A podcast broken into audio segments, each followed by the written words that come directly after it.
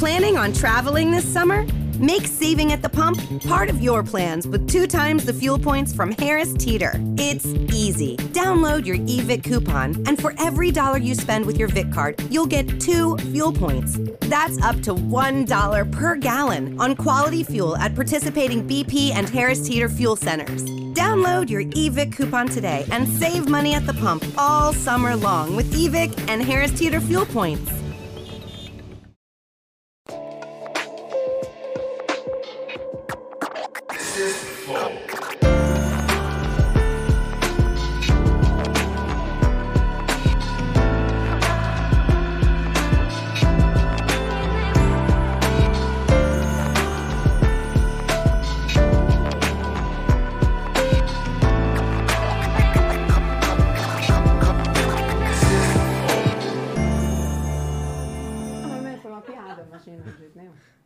Salve, família. Bem-vindos a mais um Flow. Eu sou o Igor. Aqui do meu lado tem o Monarcão. Presente. E hoje nós vamos. Hoje ele tá de cabelinho cortadinho. Tá né? vendo? Eu tô tentando fazer minha imagem melhorar.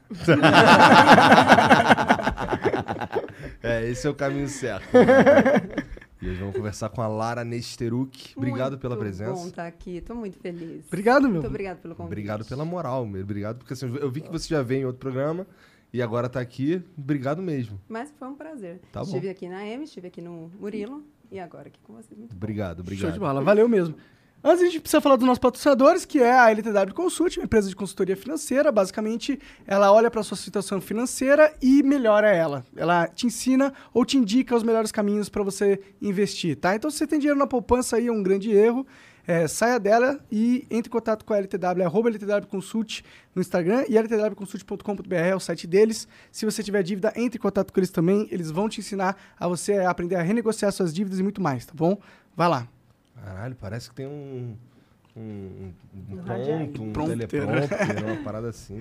Pô. É isso. Gostei. Então, e outra coisa, se quiser virar membro, é possível também. Virando membro, você ganha acesso aos nossos concursos de sorte. Todo dia a gente coloca uma coisa diferente pra vocês de presente. Ah, acabou aí a Moto, Moto Custom. Quem, quem, com- quem ganhou essa parada? Eu quero saber. A gente demorou tanto tempo aí pra. Dar pra alguém? cara. Terminou? Terminou, terminou dia 2 agora. Deixa eu ver se o perfil do cara não tem uma rolona aqui primeiro. Só. É bom conferir, sempre. Não, tá safe. Ó, mas aqui a carinha dele aqui. Não dá pra ver muita coisa, não, mas tudo Ah, bem. não, peraí, vai, eu vou abrir o perfil dele aqui. É um Uberback do rolê. Uberback. Lá. Ah, é um bom Uber, na minha opinião. Melhor Uber, né? Já pensou? Tu abre o aplicativo do Uber, tem lá o Uberback. Porra, aonde eu assino. Podia ser mensalidade dessa porra. Olha lá, ó, da hora aí. Pô, e esse aí curte desde o começo, olha lá. Ele tem dos primeiros, dos primeiros emblemas. Aí sim, mano, é o nóis, primeiro cara. é o do Matuê, né? Então, Ah, é? é. Olha lá. Então é Maneiro. isso, manos. É, virem membros, vocês vão ganhar coisas igual esse cara ganhou aí. Pô, ganhou uma moto elétrica muito foda. Parabéns. Mas Boa sorte pra gente mandar pra ele. sortudo, Hã? Só se o cara for É, só se for sortudo. Mas todo dia a gente coloca uma coisa nova, então tem bastante chance de ter sorte aí. É, se quiser mandar mensagem pra gente, é 400 Sparks. E são 20 segundos de áudio e vídeo, você pode mandar, a gente põe na tela aí, se aparece, fica legal. Então manda pra gente, tá? Limite de 10 mensagens só e 400 Sparks, e é isso. E propaganda, 50 mil Sparks. Única propaganda que a gente vai é, ler aqui no, no, no programa, no final do episódio. Dá pra mandar áudio e vídeo até um minuto, tá bom? Então não perca esta oportunidade. Tem também o emblema de hoje, né? Olha, Olha lá. Meu Deus, não é que sou eu. É tu. Ai, lá. adorei, que bonitinho. Muito bom, muito bom. Legal. E pra quem quiser resgatar, só nas próximas 24 horas, o código é Compra o arquivo. compra o Boa, boa. Me lembro de agradecer depois. Eu gosto de agradecer com presentes generosos. Ah, tá. Muito bom. Pô, mas você já trouxe um presente generoso Verdade, pra gente aqui. um, Um charutão. Charutão. Tá lá. caruso.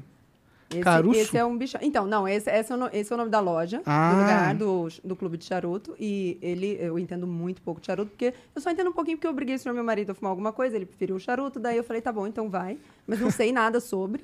E aí eu falei pra ele, olha, Ah, eu é preciso cubano, presentear. É, então, ele falou, eu falei, eu preciso de um negócio legal. Ele disse, leva esse, eu acreditei trouxe. Parece pica mesmo. Vamos fumá-lo já já, vamos fumá-lo já já. Boa. Obrigado mesmo, Lara. Obrigado agora pela presença e pelo presente. Exato. Boa. Valeu mesmo. Cara, é... O que te deixou famo- famosa na internet foram, sei lá, do jeito Os que... rolos, né? Não, mentira, não foi. É, teve, teve o lance dos rolos, que assim, que é o, o teu jeito de se expressar, que é Grossa, estúpida. direta. Ah, é. começar a falar isso. E o fato de tu ser também nutricionista, né? Isso, é. O Comecei. que, o que que veio primeiro? Veio a nutrição primeiro. Eu fiz faculdade em São José do Rio Preto. E aí, no dia que eu. no- na semana que eu terminei a faculdade, um amigo meu falou: por que você não tem Instagram e tal? E pegou meu celular e botou ali. E eu fui mexer só um ano depois. E quando eu fui mexer, eu fui dividindo um pouquinho de dia a dia, sabe? Essa coisa assim. Tal. Na época não era uma tendência, assim, não, não tinha influencers, nem bloggers, nem nada disso. Ainda era só foto e tudo Ainda, mais. é, ainda era mais, mais católico, sabe? Assim, mais, mais ortodoxo, né? Muita foto de comida. É, não tinha Uns ainda aquela gatinhos. bundinha, aquele peitinho, nada disso. e aí a gente podia entrar só pela, pela comida e pelo conteúdo. E eu comecei a dividir por ali.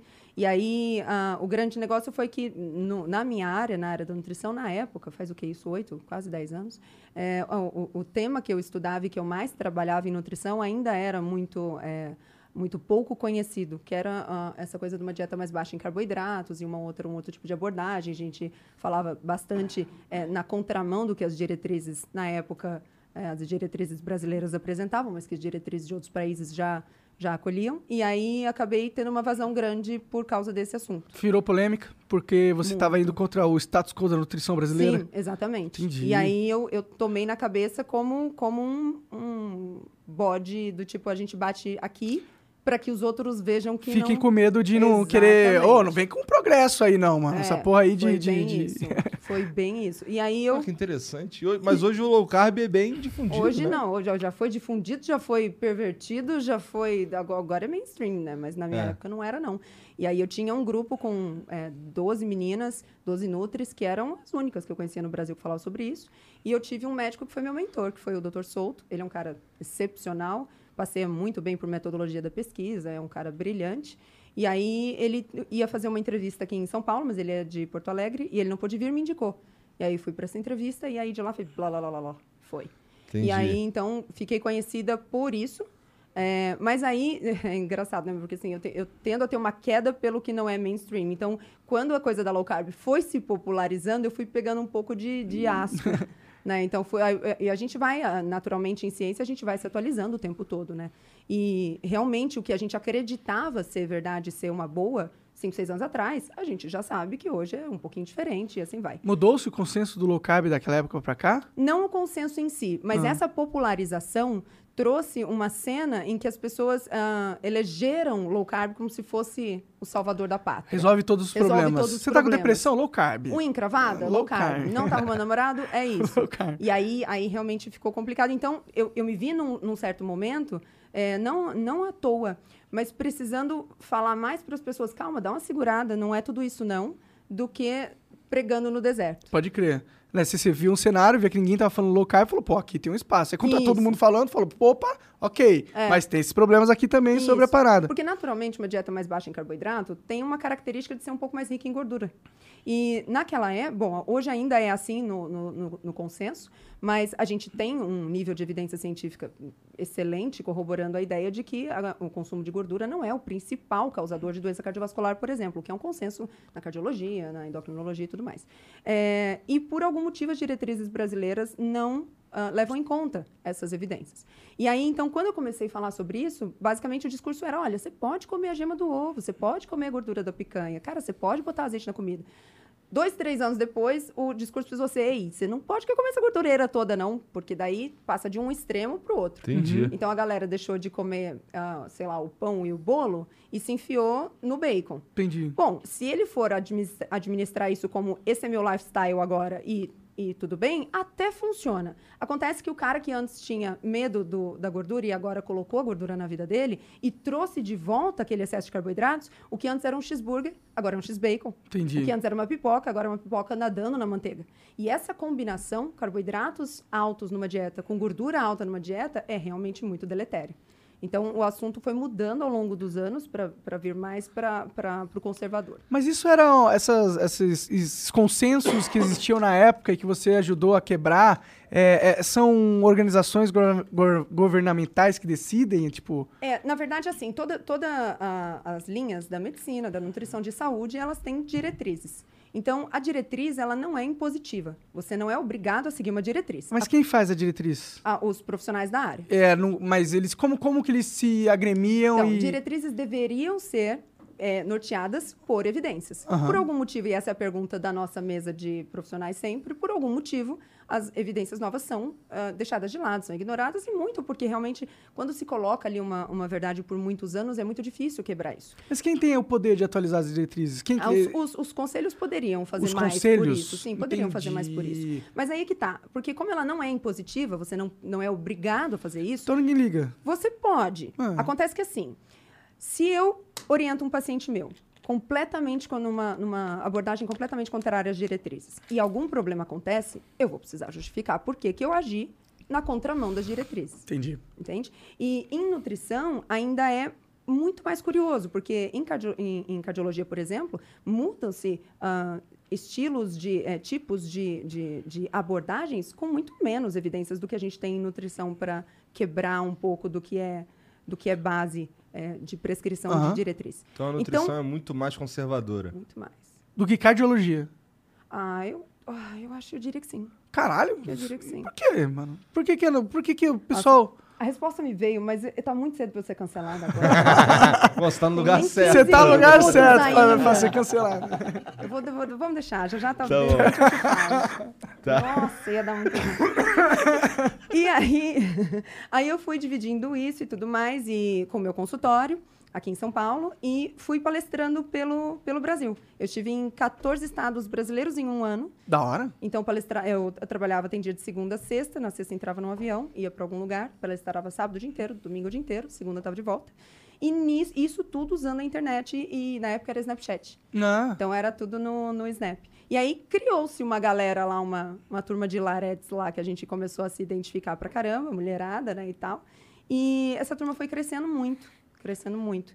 E como eu nunca deixei de deixar de colocar ali pelo menos metade do que não é nutrição, então eu nunca tive um Nutri Lara Nesteruk ou na- nada disso, muito pelo contrário, eu sempre disse que eu estava nutricionista, não era nutricionista, estou nutricionista ainda, não sou, então nada me impede de mudar amanhã de profissão Claro. e de expandir os negócios e tudo mais. Então, eu conservei essa parte pessoal. E essa parte pessoal, conforme o tempo foi passando, foi fazendo muito mais movimento do que nutrição em si. E eu... Mas- Pode falar, não, não, desculpa. não, não, eu não quero interromper. E aí, então, é, é, essa coisa foi, foi crescendo e tal, e eu dividi ali, sempre divido ainda, divido ali. Hoje, muito menos, porque a exposição é, é uma coisa que dá uma cobrada. Para quem que eu tô falando isso? e aí, hoje, muito menos, mas assim, eu colocava ali um, um- sempre um pouco do, do meu pensamento de negócios e tal. E como eu fui muito bem sucedida nos negócios, que eu venho de não ter nada, de ter morado em casa que não tinha luz, de ter pedido dinheiro no semáforo, de ter Sério? Caralho. fome. A Orça me vê bonitinha assim, mas eu era estragada. muito. E aí, como eu vim disso e fiquei muito bem sucedida, uma das coisas que eu divido ali, que, que eu sempre dividi ali, foi a noção de negócios, essa visão de negócios. Então, dois anos atrás, eu abri um, um material, um curso só para profissionais da área da saúde, ensinando essa galera a fazer negócio, a, a ganhar dinheiro. Ah, Legal. Entendi. Bom, é, esse lance de, da galera te, te cancelar e tal, não parece estar funcionando muito, não, né? É ó, eu vou te falar, é maravilhoso, tá? Se souber usar o cancelamento, é maravilhoso. Vira e mexe quando os negócios estão estáveis, eu falo pra ele, puta, podia dar um rolo, né? é bom, se você souber usar. Mas tem que estar extremamente preparado. É. E aí tem que estar muito preparado em todas as esferas. A pessoal é a primeira. Porque abala, abala. É. Se te pega, se te pega num dia que você tá ruinzinho, Sim. e né, aí alguém chama sua mãe de empadinha e seu pai de coxinha, Exatamente. porra, aquilo derruba. Essa é a primeira. Sim, sim. Aí a segunda, pra mim, é você tem que estar certo do que tá falando ali para que o que eles falam não te abale.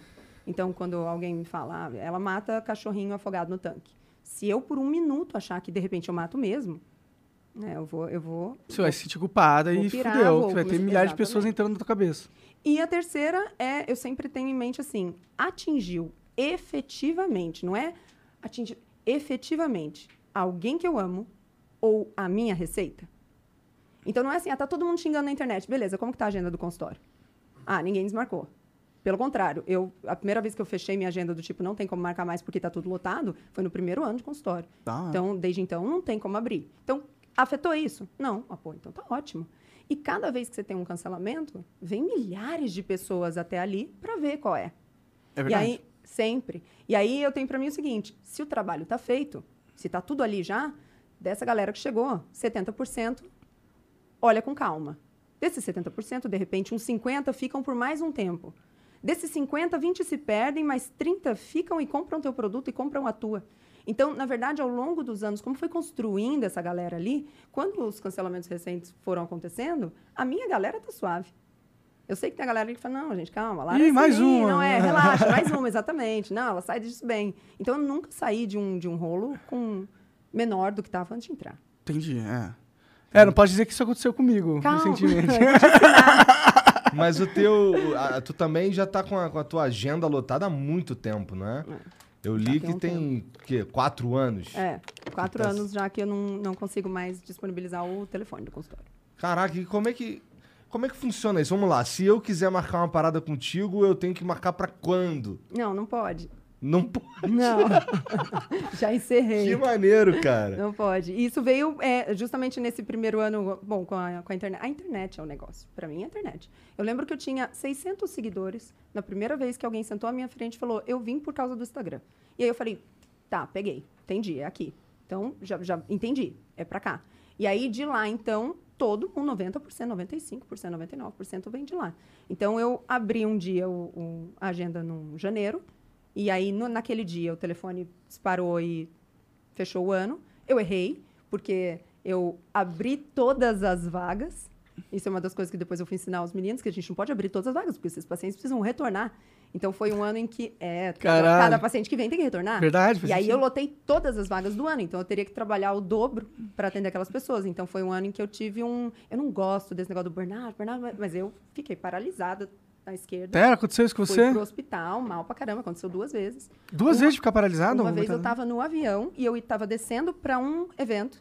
E aí eu paralisei inteira, fiquei torta assim. E eu lembro que eu falava pra pessoa do meu lado: eu tenho 28 anos, eu tenho 28 anos. Tipo, eu achei que tava tendo um AVC, que eu ia morrer. Ah, caralho. E toda torta. E aí, a hora que o avião pousou, a. a como chama? Não era moça mais. Comissária, a comissária falou pra mim: a gente vai pedir a cadeira e o médico. Eu falei: não, não, não pode ter cadeira e médico, porque a pessoa que me contratou tá lá fora. E eu preciso descer do, do avião e, e- e trabalhar. Caralho. E a outra vez também foi isso. Eu tive na, na- tive, eu tava na rua, era noite, era 9 horas da noite, acabado de atender o último paciente, fiquei toda torta da esquerda aqui. E aí fui pro hospital e eu- o médico me atendeu e eu lembro que ele perguntou: "Você trabalha muito?" Eu falei: "Não, não". E aí ele falou assim: é, não, tem que estar mais descansada. Eu falei: "Não, com certeza". E eu preocupada porque era quase 10 horas e amanhã eu tinha que estar no consultório às 7. Então, Caralho. Por que que tu tem essa, essa, sei lá, essa vontade louca de fazer um milhão de coisas e, meu, é pra trabalhar o dobro, eu vou e foda-se, vou até o meu corpo parar e travar metade. É de onde eu vim. É de onde eu vim. Então, assim, eu sou filha de pais separados. Do lado do meu pai, sempre foi estável. Nunca teve grana, sempre foi estável.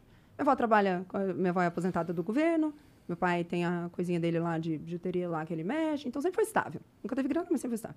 Do lado da minha mãe, o pau caía a folha. Então, ali era, era bizarro.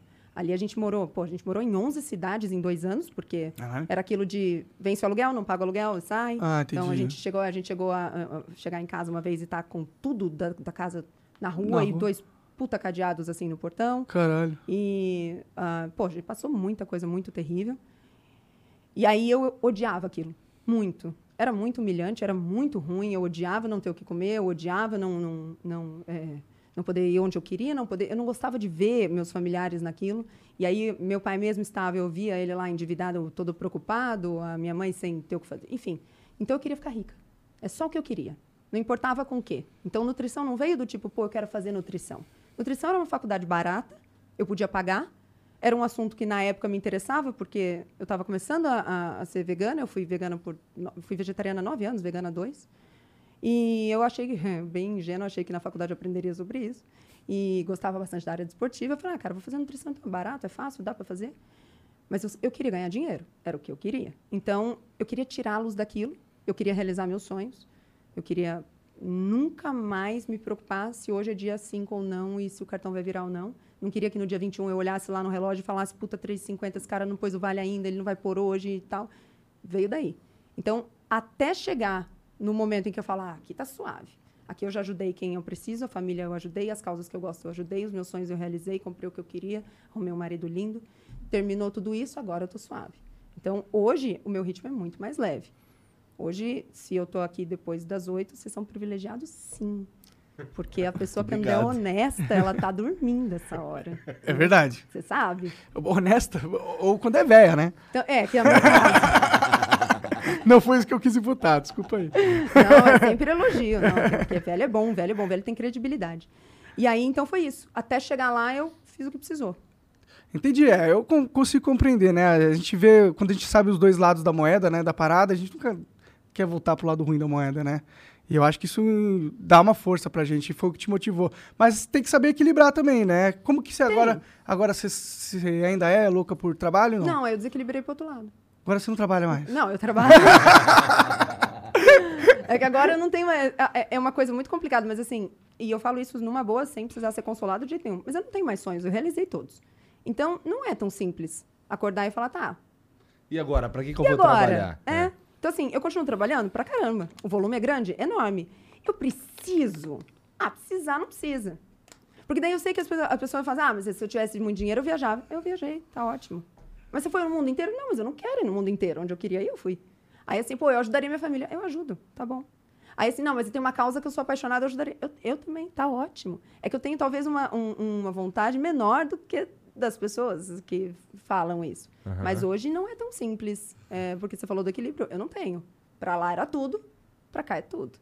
Entendi, entendi. Mas e, e tu- e- e o que que te move, então, se tu não... Ele me obriga a levantar, ele me obriga a trabalhar, ele me obriga. De verdade, é, ah, o Neto é, é- Ele salvou minha vida em todas as, as formas que ele. Vocês estão casados há muito tempo? Faz três anos e pouco que a gente tá junto. É. Três anos e pouco. Como vocês se conheceram? Eu dei aula pra ele, ele Ah. queria nota, Funcionou, ficou grande pra Ah. caralho. pegou a professora. é, espertinho. Eu dava aula na, numa pós-graduação de medicina do esporte, ele era, ele era aluno. Aí eu olhei os olhos claros, falei, ah, cara, bonitão. E a gente ficou junto, e a gente ficou junto. Bonitão. Legal, bonitão. é bonitão, bonitão. É. é assim. E hoje em dia, qual que é a dieta da moda? Que que tá, qual que foi a nova revelação? Eu amo muito não saber, muito, porque uma das coisas que que ficou para mim por ter estudado, é, por, por ter é, querido estudar algo fora do que era o mainstream, é o conhecimento da é o reconhecimento da importância da metodologia da pesquisa.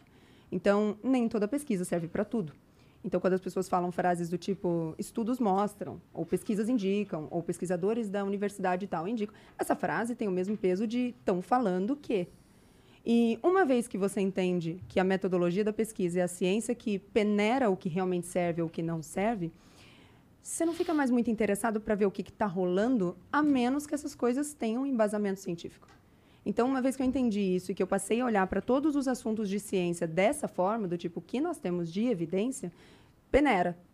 Então, assim, olha, tá usando o óleo de não sei o quê, tá usando o chá de não sei o Cadê quê. a Minha pergunta é, cadê a Hum. evidência?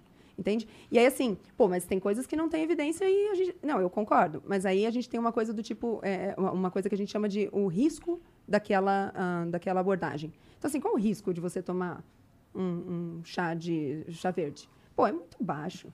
É, o caso que você vai conhecer que deu errado é um cara maluco, que já tinha um fígado ruim, tomou uma quantidade absurda, mas é esse cara. A maioria das pessoas vai só gastar um dinheiro à toa. Não com chá verde, no caso. Mas só vai gastar um dinheiro à toa, uma coisa assim. Então, tudo bem. Agora, quando a gente está falando de intervenções mais, mais sérias, a gente realmente precisaria de um embasamento muito grande. Então, por exemplo, quando eu pego um diabético, ele tem uma doença caracterizada pela incompatibilidade do corpo dele na digestão de carboidratos. E aí eu pego esse diabético e eu oriento que ele coma uma alimentação com fonte de carboidratos a cada três horas, isso é uma loucura. Você tá matando o cara. Você está matando o cara. E aí eu, o, o médico vai medicar esse cara para que ele possa comer essa quantidade de carboidratos. Faz tanto sentido quanto eu medicar uma pessoa que tem alergia a camarão para que ela possa comer camarão. Uhum. E aí eu falo, não, mas é porque ela, ela não vai ter uma vida normal, ela não vai comer camarão. Se é possível, né? É, se é- esse é o ponto, se é possível. Então, assim, por muito tempo, eu acredito que por mais que vários profissionais se atentassem a esse fato de que era possível ah, esses pacientes comerem uma dieta mais baixa, a gente não está falando de zerar nada, mas mais baixa em carboidratos, eles falavam, tá, mas aí eu vou tirar o carboidrato e vou subir o quê? Sobram duas coisas. A gente tem três macronutrientes: carboidratos, proteínas e gorduras. Se eu des- desço carboidratos, eu preciso subir gorduras e proteínas. Por que, que os caras não sobem isso?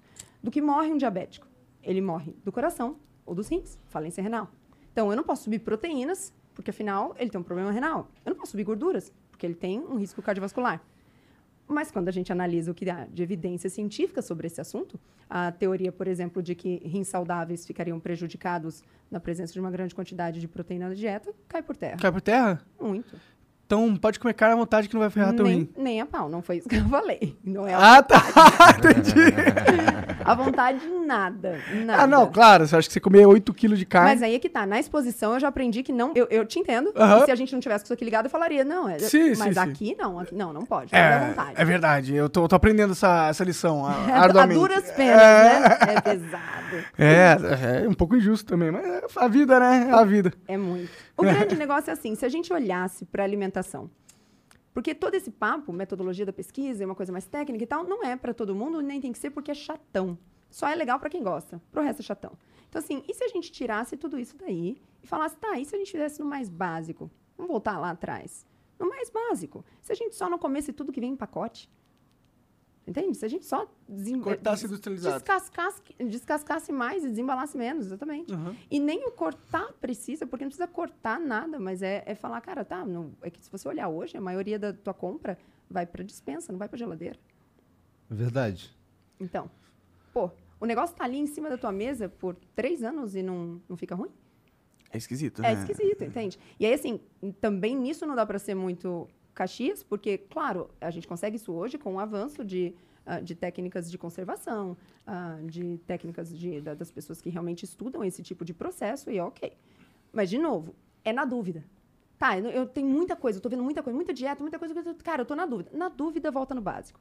Na dúvida, você come bichos, plantas, toma água e vai de leve, se movimenta o básico e é mais chance de funcionar do que se eu ficar tentando a dieta da moda, o que, que tá rolando agora. Pode crer. Mas a maioria das pessoas que, que, que te procuram, eles estão mais preocupados em ser saudáveis ou em ficar bonito? 100% estética. É? E quando alguém vem com o papo da saúde, eu tiro. Porque é mentira. Interessante. É mentira. É ele fala que é verdade. Ele sabe que é mentira.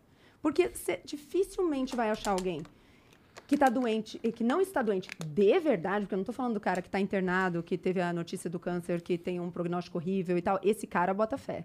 Mas o cara que eu vi. A gente vê isso todos os dias, a gente vê isso com a gente. Tem um médico que fala, pô, o colesterol que tá ruim, tua, tua, a tua glicemia tá fora Metade do seu do teu quê, não sei o quê, fígado é metade do teu gordura. fígado é gordura. E aí você sai de lá e vai comer um troço que você sabe que não pode. E você vai falar pra mim, não, minha preocupação é com saúde? É nada. Eu acho muito mais efetivo esse cara pegar no negócio da estética, porque a estética pega pra todo mundo.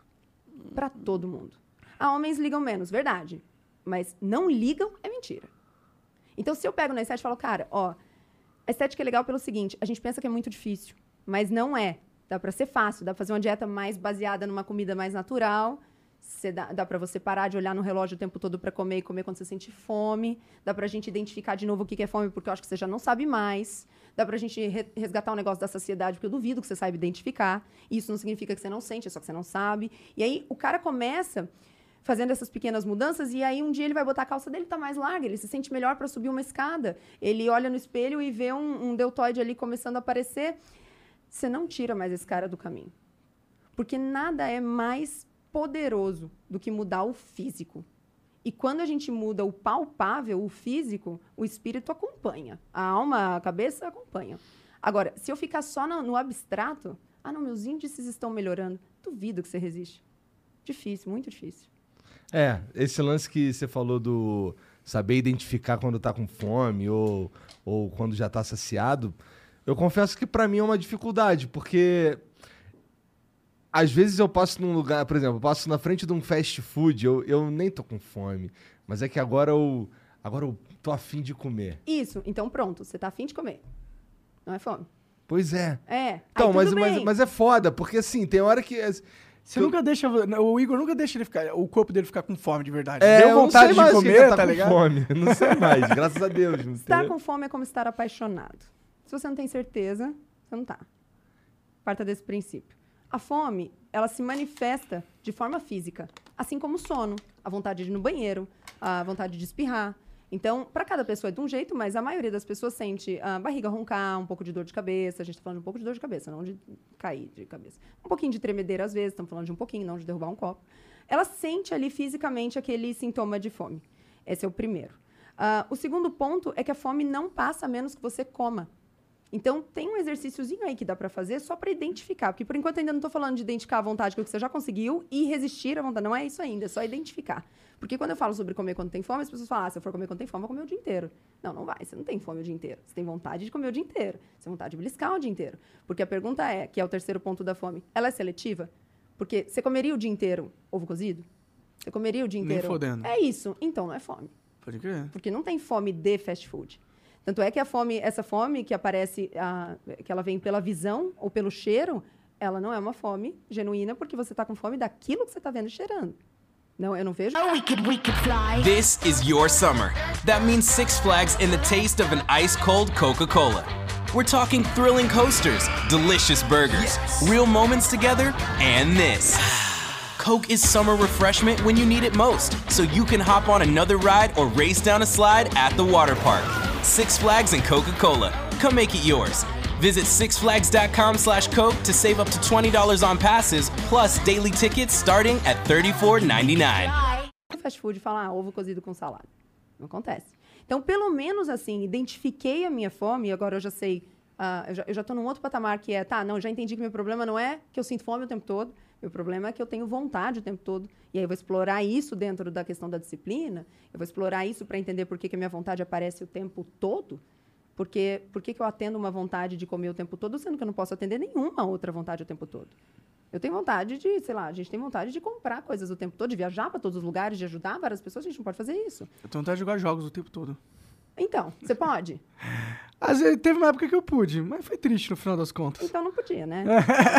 É, sim, não, não podia. É isso, entendeu? Sim. Hoje você não sabe se limitar desse ponto? Você É. veio pra cá. Vim. Acabou, é isso. Sim, você sabe sim. que você claro, claro. A, a gente aprende, aprende Então, mas você vê, é muito óbvio pra você isso. O Por a que, que aprende? comer não? É. É.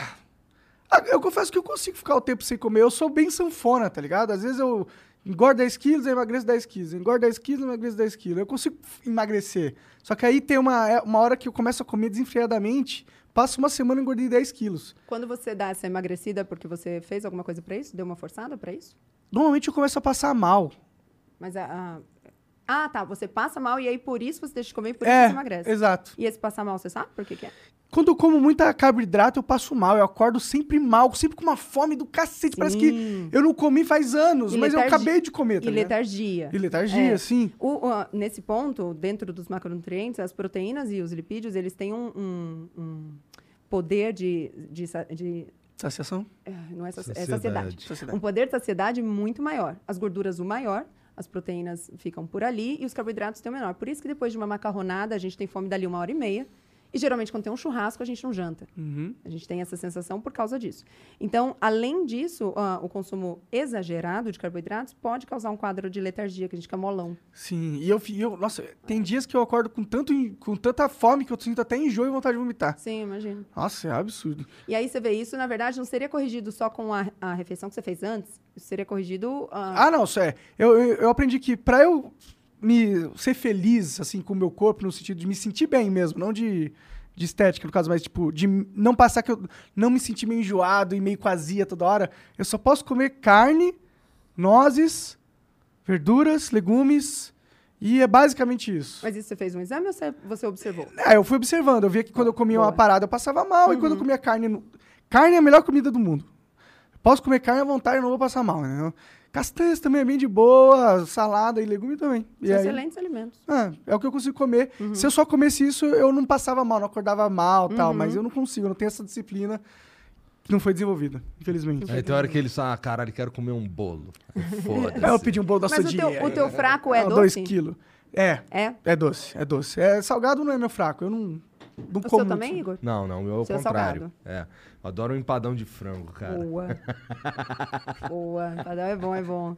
Então, esse negócio da disciplina, ele está muito relacionado a, primeiro, você saber exatamente o que você quer, mas isso é um discurso muito fraco. A questão é, a gente acha que quer várias coisas que, na verdade, a gente não quer. E aí, é, a gente quer coisas desde que a gente não tem que fazer outras coisas.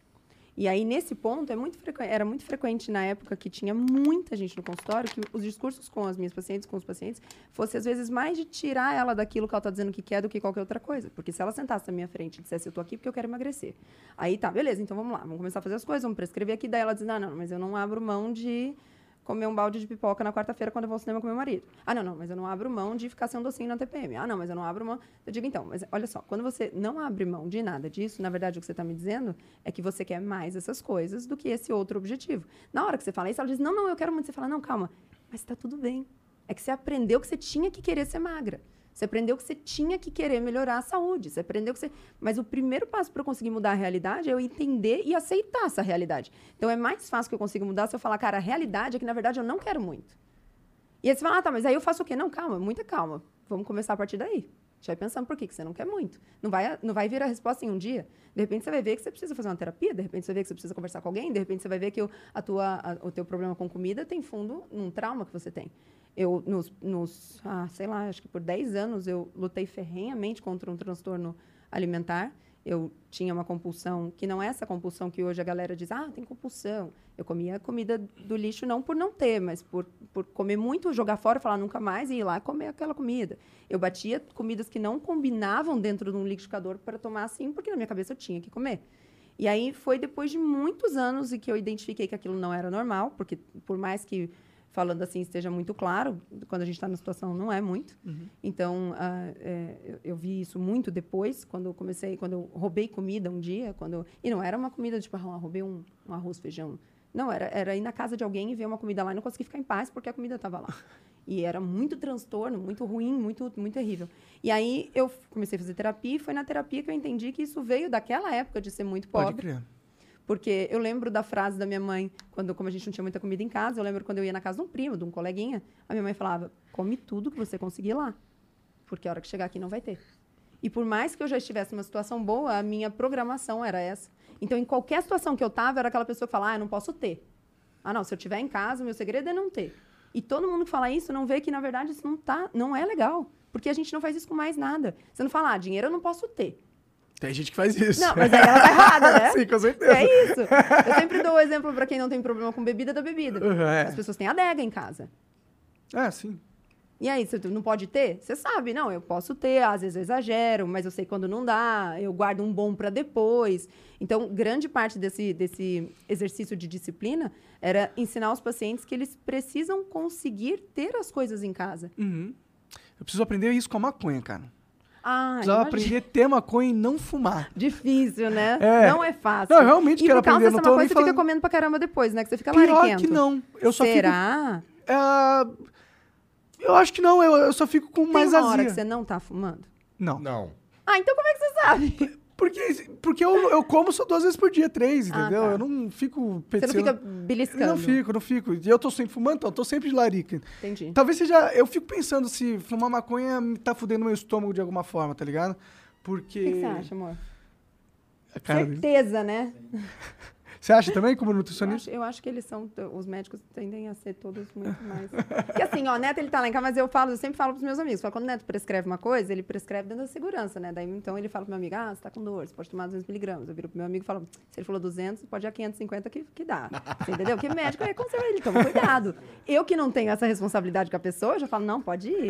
Então eu, eu tenho ideia de que ele dá uma segurada. Pode crer, pode crer. É, eu, não, eu não, sinceramente, não sei te Não- falar não do ponto de vista técnico. ah, Deve, pode ter. Eu Pode não ter, ah, tá claro, pode- claro. É, não tenho acesso. Também não O- os estudos que tem com, com, com esse tipo de substância, na verdade, nunca são muito focados em uma coisa. E eu sei que é difícil estudar essa substância, porque muitos países ela é legal, né? É bioética, né? É. Não pode, exatamente. Pode a, questão, a questão das drogas é uma questão muito difícil sobre eh, nessa questão de estudo. eh, e é- é- dá, dá para traçar uma correlação legal com a questão de esteroides anabólicos, por exemplo, porque, tecnicamente, esteroides anabólicos também são muito difíceis de estudar, porque também, por bioética, você não pode colocar dois grupos ali e fazer em um e tal. Então, por muito tempo, esses estudos eram observacionais. Então, eram eh, um cara que era pesquisador, pegava um- uma galera que já fazia uso de esteroides, e aí pegava aqueles exames, pegava aquela galera e estudava a partir dali. E, tecnicamente, se tiver bastante, então, estudos observacionais que garantam que essas pessoas conseguiram fazer um uso seguro, torna-se ético que você é, teste isso. Agora, com drogas há um problema muito grande, que é o seguinte, o cara do esteroide anabólico, geralmente, é um cara mega saudável. A única coisa que ele faz, entre aspas, de errado é isso. Aham. Então, você vai lá olhar, o cara tá bem. Agora, quando eu vou falar, tá, vou estudar maconha, vou estudar um LSD, vou estudar... Pô, o cara do LSD... Fudeu, é. Você entendeu? E aí, Se assim, for pegar o meu foi o- corpo, ele fala, como que esse cara tá, tá vivo? é. E assim, eu posso falar que foi o LSD? Não, cara, que ele tem esse perfil. Sim. Entendeu? E isso acontece com os estudos epidemiológicos de outras coisas, de, por exemplo, correlação de doença cardiovascular com consumo de gordura, é isso. Ah, quem que você conhece em sã consciência que diante de um iogurte natural e um light não opta pelo light ou opta pelo natural sabendo que está fazendo merda? Ou seja, já é consenso das pessoas que é para evitar gordura. Então, se eu pego um cara que não tem um colesterol alterado e que não tem um sobrepeso importante, eu posso falar, tá vendo? Esse cara não come gordura. Sim, mas esse cara também é o cara que toma sua medicação no horário certo. Esse cara também usa cinto de segurança. Esse cara também tem. Então, há um perfil. É difícil isolar essa variável. E nesse caso, acho que é difícil isolar essa variável. Então, você vai ficar aí Querendo nessa, saber. né? querendo saber. Na dúvida. É, se- mas e se, e se tu ficasse, eu posso sei lá, parar, né? um mêsinho Você sem pode fumar? mesmo? É, o quê? Você Parar? consegue? Não. Cara, eu consigo, Não. pô. Como assim não consigo? Por que, que eu não consigo acreditar nele e acredito nele? Eu tô te falando que você não consegue. Pô, eu já fiquei um tempão sem fumar. Tipo, Porque não quando tinha. nasceu até os seis. Não, Tipo isso? Até os 24 Ah, eu não não, então ficou bastante. Tá vendo? Ele ó. consegue. É, eu consigo. Você para quando Tá quiser, bom. não é? É, claro, com certeza. Tantas vezes que eu já tentei, parei e consegui. Então, Tentei parar e consegui. Por voltou um por dia. escolha. Você sabe que isso é mentira, né? Não foi, não, não, não é que eu perdi, foi uma re- retirada estratégica, entendeu? Entendi. Do, Como E é que é uma retirada esporte. estratégica? eu brevemente começo a fumar de novo, mas sabendo que um dia eu vou parar. Como é que funciona isso, cara? E ele com o olhinho desse tamanho. É. Retirada estratégica, cara. O cara da maconha é um cara suave, né? É difícil brigar com ele. É, Eu não sei como a galera consegue brigar tanto com você Ah, aqui. parece ser bem fácil brigar comigo, viu? Caramba, que você é tão calmo. Eu sou tá? calmo, mas no Twitter não dá pra. Você não passa, Não- né, essa emoções, vibe. né? Exato, imagino. É, o problema do Twitter é justamente que você fala uma coisa e as pessoas entendem outra e acabou. É o esgoto da internet, É. né? É Nossa, o é total o esgoto da né? internet, velho. Eu tô. Eu fico pensando, eu entro lá pra falar o que eu penso, só pra. Só porque eu não quero ceder um espaço entendo. público pro esgoto, entendeu? Te E o. Twitter é importante, pô. Presidentes, não sei o quê, jornais, e tô meio que todo mundo do mainstream tá lá na, no Todo Twitter. mundo que importa de alguma forma tá lá. É, e tipo, eu não acho a gente só abandonar o Twitter e falar assim, ah, realmente só tem mongol um retardado ali e não dá pra mais é, interagir com ninguém, não dá pra dizer, vou, vou embora. Aí fodeu, porque aí esses caras vão começar. Aí é um eles cerco- ganham. É, Eles ganham. Mas isso é um cerco que tá fechando pra todo mundo em todo lugar, né? é, eu O sei. Instagram tá bizarro. Tá bizarro o Instagram? O, quê? Instagram tá bizarro, porque eles falavam Ontem eu fiz uma, uma, uma sequência de stories em que eu falei sobre a ah, o perigo de um homem inofensivo e que eh, meninos deveriam ser treinados para serem homens, partir, e eles fazem isso a partir da dor, e como a gente hoje poupa muito, né, a dor de todo mundo e tal. E aí, em um desses stories, eu escrevi que, naturalmente, com uma geração de homens mais merda, as mulheres ficam mais forçadas a tomar um pouco de frente da coisa. E aí eu falei, então, na minha visão, o tal do feminismo, ele vem mais como uma resposta, não, não unicamente, mas grande parte como uma resposta a esses homens que deixaram de fazer aquilo que tecnicamente homens faziam, do que qualquer outra coisa. Eu escrevi isso. E aí, como. Mas agora eu não sei se. você- Então, mas aí eu não sei se é um- uma teoria da conspiração na minha cabeça, mas eu tenho pra mim que o algoritmo já. Ele sabe quem eu. Ele me mapeia de alguma forma. Tipo, ele sabe que eu não sou membro da comunidade LGBTQIA, a mais, sei lá. Sim. Ele sabe que eu não sou. Entendeu? Então, assim, se eu coloco uma certa palavra lá, se eu escrevo, sei lá, feminismo e no mesmo negócio tá escrito, tipo, é, chata pra caralho, eu também escrevi isso. Mas é, eu acho que ele já saca. é, deu uma forçada. Mas é chata mesmo, é muito. E eu ainda. É, na verdade, que daí eu também escrevi que atrás de cada cabelo azul tem um cara. É, não, realmente deu uma forçada. Não, mas, Tem razão, tem razão. cara, ó, eu, eu sou super a favor de você poder falar essas paradas. também. E eu, Eu concordo também. em par, eu concordo, acho que basicamente com tudo que você falou, de certa forma. Não sei se tudo. Ah, eu- tem uma parada que eu discordo, na verdade, que é que o feminismo surgiu por causa que os homens é, ficaram fracos com o tempo. Acho que só nessa terceira onda pra frente. É, porque eu acho que o Sim, feminismo ele concordo. surgiu por causa. Que eu acho que. Pô, as mulheres não podiam votar, tá ligado? Existia um, Mas realmente você uma sabe que a concessão ao voto não foi uma coisa que foi conquistada necessariamente pelos sufragistas, né? Porque foi um homem que foi. Eu, eu- eu posso não falar nisso? Pode, você Ai, que tá. trouxe o assunto. Nossa. Eu nem, eu nem, Não, verdade, sei razão. porra nenhuma A gente tava isso. falando do negócio da internet dar uma cerceada. É. na- É. no- no- e eu sinto essa cerceada em muitos assuntos, não só nesse. Sim, em todos. Até a liberdade de expressão tá sendo Sim, cerceada. pra caramba, porque você não pode fazer uma pergunta. Eu não vou fazer uma pergunta, É, né? E tipo, se você olhar a, toda a minha, o contexto da minha conversa, você vai ver que o que eu tava falando não é sobre racismo ou sobre preconceito. Tá falando sobre liberdade de expressão, pô. Mas a minha pergunta sempre é, lá em casa a gente conversa muito sobre isso, mas eu sempre falo, tá, é, se é uma minoria barulhenta, Porque eles conseguem. Mas eles são altamente organizados. E eles são uma minoria gigantesca. É uma, a- é uma grande E eles minoria estão da em pontos estratégicos do Exatamente. da... Eles são Uhum. altamente organizados. Uma minoria altamente Coisa que organizada. liberais dificilmente vão fazer, porque Eles tecnicamente... não querem se organizar, eles Não, querem ficar cada um eles no seu. É, exato, é, exato. exatamente. Aí a gente dança nessa. É, bastante. exato. Eu- Exato. um, dos, um dos tombos, bom, acho que o maior que eu tomei foi, foi nesse sentido. Foi. Que ah, eu falei que. Eu, eu falei no meu Instagram.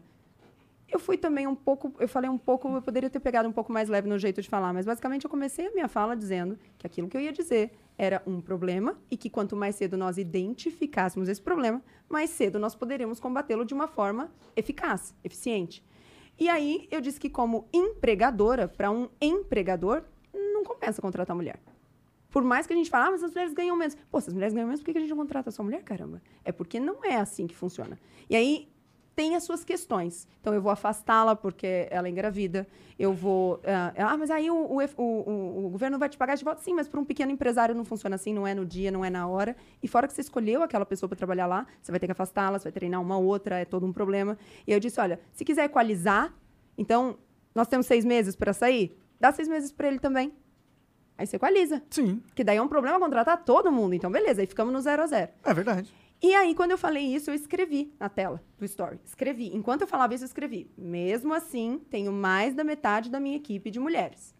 Aí, eu fui burra o bastante para não colocar isso aqui no meu olho. E eu botei aqui embaixo na tela. E a galera cortou. Ah, Editou o vídeo. Não, E mas aí, aí, assim, é foda. Não, você não tá entendendo. Até hoje, é, é- ela não contrata mulher porque engravida. E aí, assim, nunca, nunca deixei de contratar mulher porque engravida. Minha, minha equipe era. Hoje eu tenho um homem, no máximo, contratado. Nunca foi essa a questão. E eu estava falando do ponto de vista do empregador. É, teve cinco ou seis denúncias no Ministério Público. E aí o Ministério Público abriu um inquérito. sério? Chegou Aham. nesse nível, cara. Caralho. Achei chique. Achei chique e me sentia pronta. Aí eles abriram esse inquérito. ah, peguei uma, uma dois advogados e fomos fazer isso e tal. E aí, para não virar processo, que eles disseram, é, a, a promotora na época disse, olha, não, vamos deixar, nem a pau. E para não virar processo, você tem a opção de fazer um termo de ajuste de conduta, um TAC. Eu falei, beleza, vamos fazer. E aí, eu decidi ali os termos do, do ajuste de conduta, né? Então, tá, falei, tá, posso fazer um vídeo, posso falar isso no vídeo, posso não sei o que e tal. E ela falou, beleza, pode. Tem um prazo aí pra você me entregar isso. Beleza. Aí, como eu já tava com aquela ideia assim, né, o que, que eu vou ter que fazer, eu deixei, deixei cozinhar. Falei, a hora que bater aqui, eu vou gravar. E aí, bateu um dia, eu falei, cara, tava falando sobre um outro assunto, falei, deixa eu aproveitar e falar de um assunto aqui, gravei eu falando isso. Aquilo corria em segredo. Ninguém pode falar sobre o ajuste, ninguém pode falar, não podia falar pra ninguém, nem eles. E aí, eu não sei quem, não posso dizer eh, de jeito nenhum, posso eh, s- dar ideia de que foi o Ministério Público, porque eu acho que eles jamais fariam isso, mas alguém vazou o termo, assim, de que eu, eu teria que fazer. Então, assim, no dia anterior, saiu em um monte de sites e tudo mais, nutricionista terá que se retratar por fala ilegal. Então, assim, no dia que eu fui fazer, eu fui postar o vídeo que eu tinha gravado, tava uma galera lá. Eu poderia chupar o limão e falar, é, puxa, todo mundo vai ver isso aqui e tal. Cara, eu fiz uma puta caipirinha. Meti um conteúdo lá, meti um link lá e tal, e a galera ficou, quem já tava entendeu. E no fim das contas, eu falei, cara, mas no fim, eu não fiz o negócio, eu tô falando sobre ele e eu tô falando sobre ele como um problema. Sim. E eu tô dizendo pra vocês, a gente precisa resolver esse problema. Pra quê?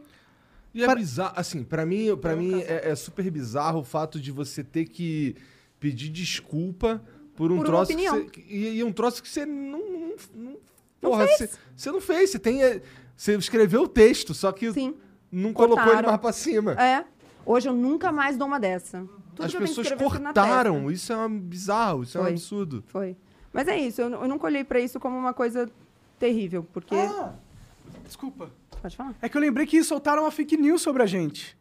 O Fefito escreveu uma matéria falando que a gente tem um, um fórum que é pago, não é isso? Um fórum pago que acontece as maiores barbaridades. Tipo que, o quê? Que, que as- os nossos ouvintes eles se reúnem nesse fórum que a gente criou e produziu só pra falar as coisas mais abomináveis possíveis em Mentira. prol da super liberdade de expressão maléfica. Então a gente tem que processar também, né? É, porque, tipo, a gente nem tem esse fórum, tá ligado? Da onde que ele tirou essa porra? Cara, você imagina o trabalho que ia dar pra organizar um fórum desse? Você acha que você vai fazer isso quando você tá cansado, morrendo de fome? Sim, por que, que eu quero um fórum para as pessoas pagarem dinheiro para falar merda, meu? Exatamente. Quem que ia de- pagar dinheiro pra falar merda? Você pode falar de graça O na que internet. me choca é de onde tira. Você também se pergunta isso? Porque eu olho e falo, não, eu, eu juro que na hora não tenho vontade de brigar, eu tenho vontade de falar, tá, não, tudo bem, beleza, eu vou, vou- eu aguento até. Só me conta aqui, da onde, Da onde veio essa porra? isso? É. Caralho, como me que dá um che- pouquinho dessa droga que tá usando aí. Sabe, porque eu, eu vejo às vezes as pessoas falarem da minha vida pessoal, por exemplo, numa riqueza de detalhes, que já teve coisa que saiu lá que eu liguei pra ele, falei, isso aqui é verdade? E ele falou, você tá louca, você tava comigo.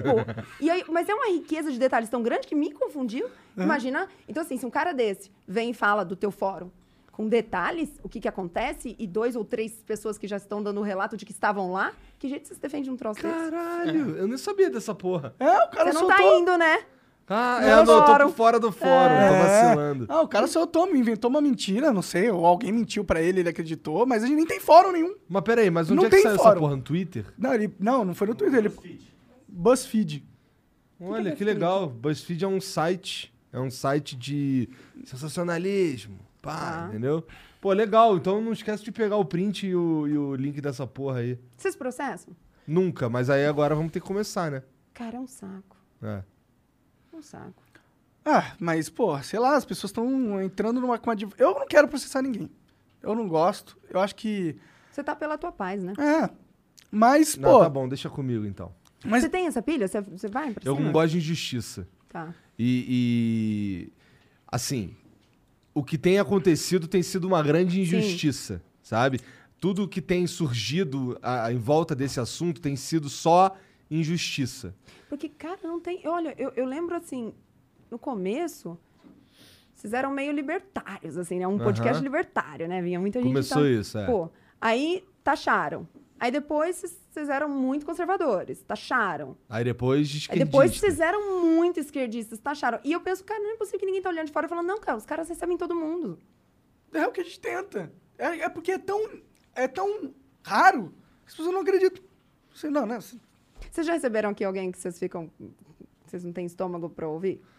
Ah, Não precisa falar quem. não, estômago, acho que eu nunca tive esse problema, não. Já tive um problema de, já- tivemos problemas de Cara chato. não acreditar que o cara realmente tá defendendo aquelas porra. Caraca. Ah, Ah. o cara defendeu a Terra Oca Ah, é verdade. com os mamutes. É. Não ironicamente. Complica... Não ironicamente. Não ironicamente. Complicado. Terra plana, terra plana, não ironicamente, foi já defendido aqui. Tá. E, e o fato da gente ter permitido essas opiniões pra muita galera é motivo que a gente tem Sim, que... que eles falam que você não pode dar palco. É. Eu penso completamente o oposto. Também. Nessa época eu falei, cara, se uma pessoa tá falando besteira, eu quero mais é que ela fale. Porque ela se expõe na besteira dela. Exatamente. Agora, se eu vou lá e falo, não, ela não pode falar nada, ela se torna um Marte. E aí ela cresce, porque a semente enterrou, e ela, nasceu. E aí ela vai pra esses fóruns. Vai É. pros fóruns, É. exatamente. Se eu não posso me expressar livremente, o que, que vai acontecer? Você vai me reprimir, e aí eu vou buscar outras pessoas reprimidas igual a mim, que pensam Sim. Uhum. como eu, eu vou me unir, a gente vai se fazer um ciclo vicioso de autoafirmação dos nossos pensamentos, e aí o Ku Klux Klan nasce. É assim que funciona a parada, entendeu? E. Ah, sei lá, é foda, cara. Eu tô meio. Às, às vezes eu sinceramente Tá fico cansado. com. Eu perco um pouco a fé na humanidade, velho. De verdade. Eu, assim, mano, pra onde que o pessoal tá querendo ir? Vai, é, vai ser a inquisição da internet? A gente vai ter, então, um grupo de militantes que já entenderam qual é do, do universo e eles vão ser encarregados de patrulhar todas as opiniões de todos os, os influenciadores, de todas as pessoas. E se cada uma pessoa sair um pouquinho da linha, é cancelamento neles. E se É de isso, repente isso. eles conseguirem fazer isso?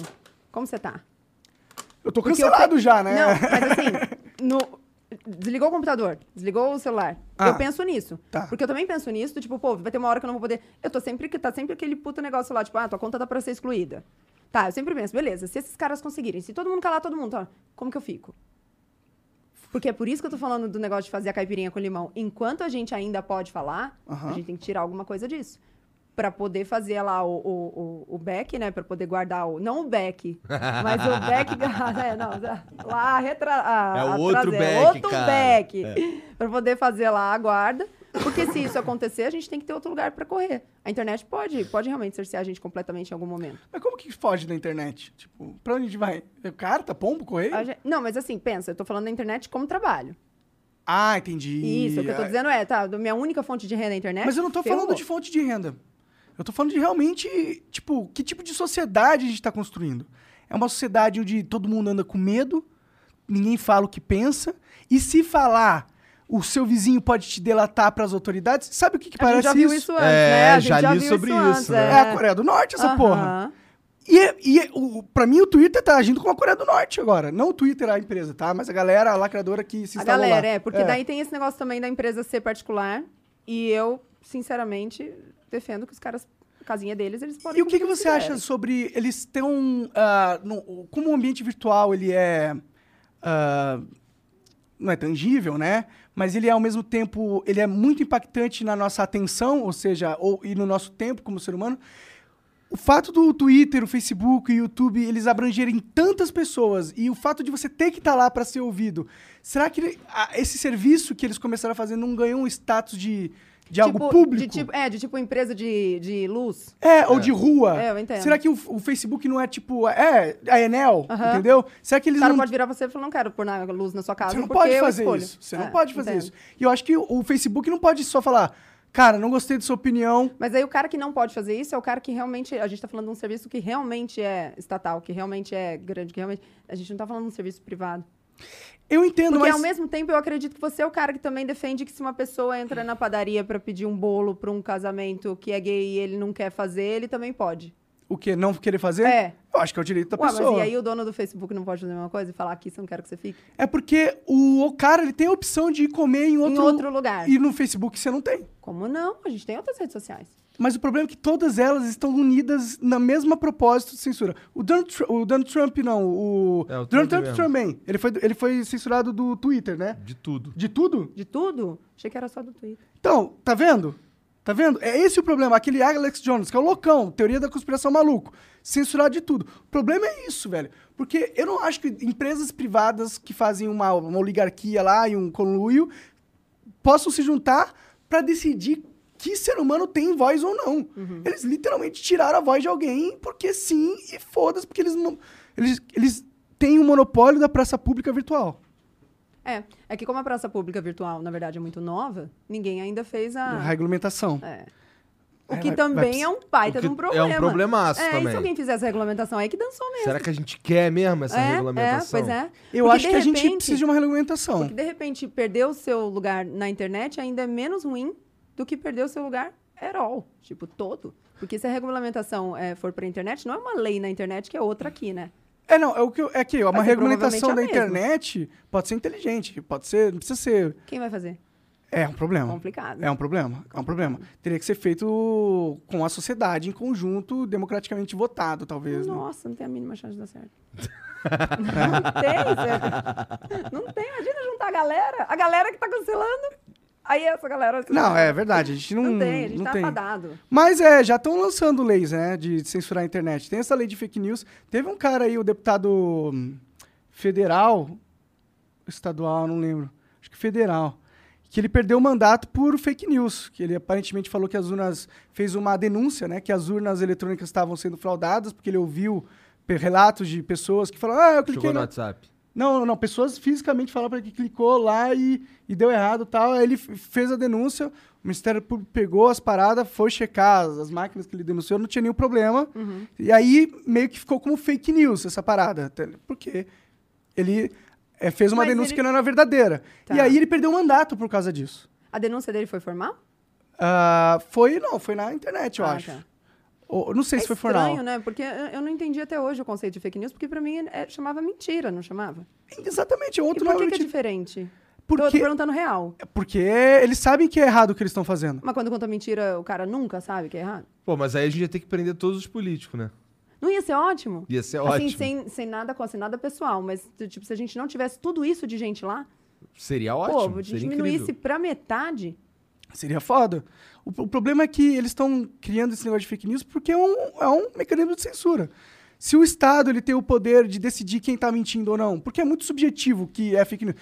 E vai saber se o cara realmente ouviu uma denúncia de pessoas que realmente acreditavam que a urna tá- tinha sido fraudada, ele se sentiu no, no desejo de fazer uma é, denúncia. mas aí é o negócio da intenção, e a intenção não importa.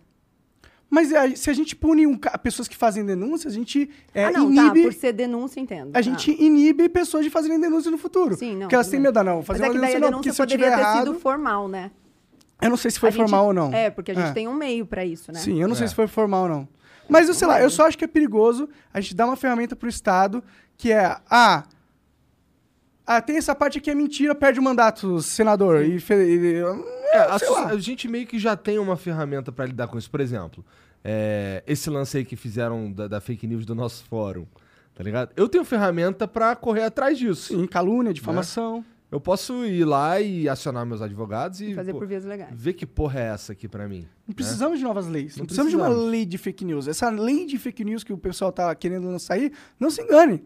Não é pra acabar com a mentira na internet. Não vai acabar com a mentira na internet, velho. Você vai controlar 200 milhões de pessoas que há 24 horas por dia o que elas postam, elas nunca vão mentir na internet? Ah, para, não vai. Então é uma, é uma ferramenta pra é, atacar inimigos políticos. É o que Sim. vai acontecer, na minha Imagino. opinião, com essa parada. Já É. tá acontecendo. Bom, mas por outro lado, a gente tem que existe uma. Se bem que não existe uma corrente política que usa essa ferramenta, porque ela está sendo usada há muito tempo já. Essa ferramenta vai ser usada pelos caras que são donos do poder. Não importa se você é de direita ou esquerda. Se você bater com o establishment, e olha ali, esse, esse cara aqui em não sei quanto fez uma fake news, ele prende, eu não sei o que, não sei o que lá, entendeu? É aí para isso que a gente está evoluindo. A gente está evoluindo para dar ferramentas para que os burocratas poderosos hoje possam ter mais poder na nossa vida cada vez mais. E eu acho isso perigosíssimo. Você sabe que, no fim das contas, uma das formas de disso se resolver sem dar na mão de uma coisa estatal seria, é, é a livre concorrência, né? Porque onde tem livre mercado, naturalmente, isso vai ser evitado. Pelo, porque, tecnicamente, a gente poderia falar de alguém que está lançando um novo Facebook, entre aspas, e tal. Sim. Mas é muito difícil, porque os caras estão muito longe, né? É, É. difícil. Muito. o Trump tá não lançando uma, uma rede Uma rede, social. né? Ah, é? E aí é fogo, porque é ele lançando. Aí, quer dizer, alguém que não é da linha de raciocínio dele vai querer entrar naquele negócio? Não. Entendeu? Complicadíssimo, mesmo. Complicadíssimo. Aí Pô, vai ser eu, uma eu- rede entraria só pra ver qual é. Cara, é, eu entraria e colocaria todos os meus vídeos lá porque eu quero estar em todas as redes sociais que existem. Foda-se. Então você não tá cansado, não. Você adora. Ah, eu tô, hoje eu tô cansado. Mas, mas, mas. Eu, eu, eu tô. Sei lá, eu- e- e- esse episódio. Porque a galera. Esse foi muito, muito. a, a te galera realmente. lacadora da, do Twitter, eu já, eu já entendi que me odeia. Entendeu? E que tá só esperando a oportunidade pra distorcer o que eu falo, pra interpretar como se eu fosse um canalha supremo. Uhum. Porém, o iFood, mano. Qual foi? Eu não fiquei sabendo dessa, do. O iFood era o nosso patrocinador aqui Tá. e, mano, ele basicamente deu aval a essa galera que impôs racismo, que imputou racismo Na sua na minha pessoa, na minha pergunta. E eles meio que concordaram com os caras, tá ligado? É, o problema não é o patrocínio sair, o problema é, é lançar uma nota dizendo que eu sou racista, sabe? Que Eles lançaram uma nota? Lançaram uma Lançaram, nota me ele- chamando de racista. Sério mesmo? Tipo, eles não Como estão empresa? chamando com todas as letras, mas eles estão meio que dizendo, ó, descontinuamos a nossa parceria com o Flow porque não acreditamos em racismo. Tá ligado? Não, chamou a gente de racista, mas chamou a gente de racista. Claro que sim. Entendeu? Pra- e, e o iFood, mano, é uma puta empresa bilionária, gigantesca, não sei lá quantos funcionários.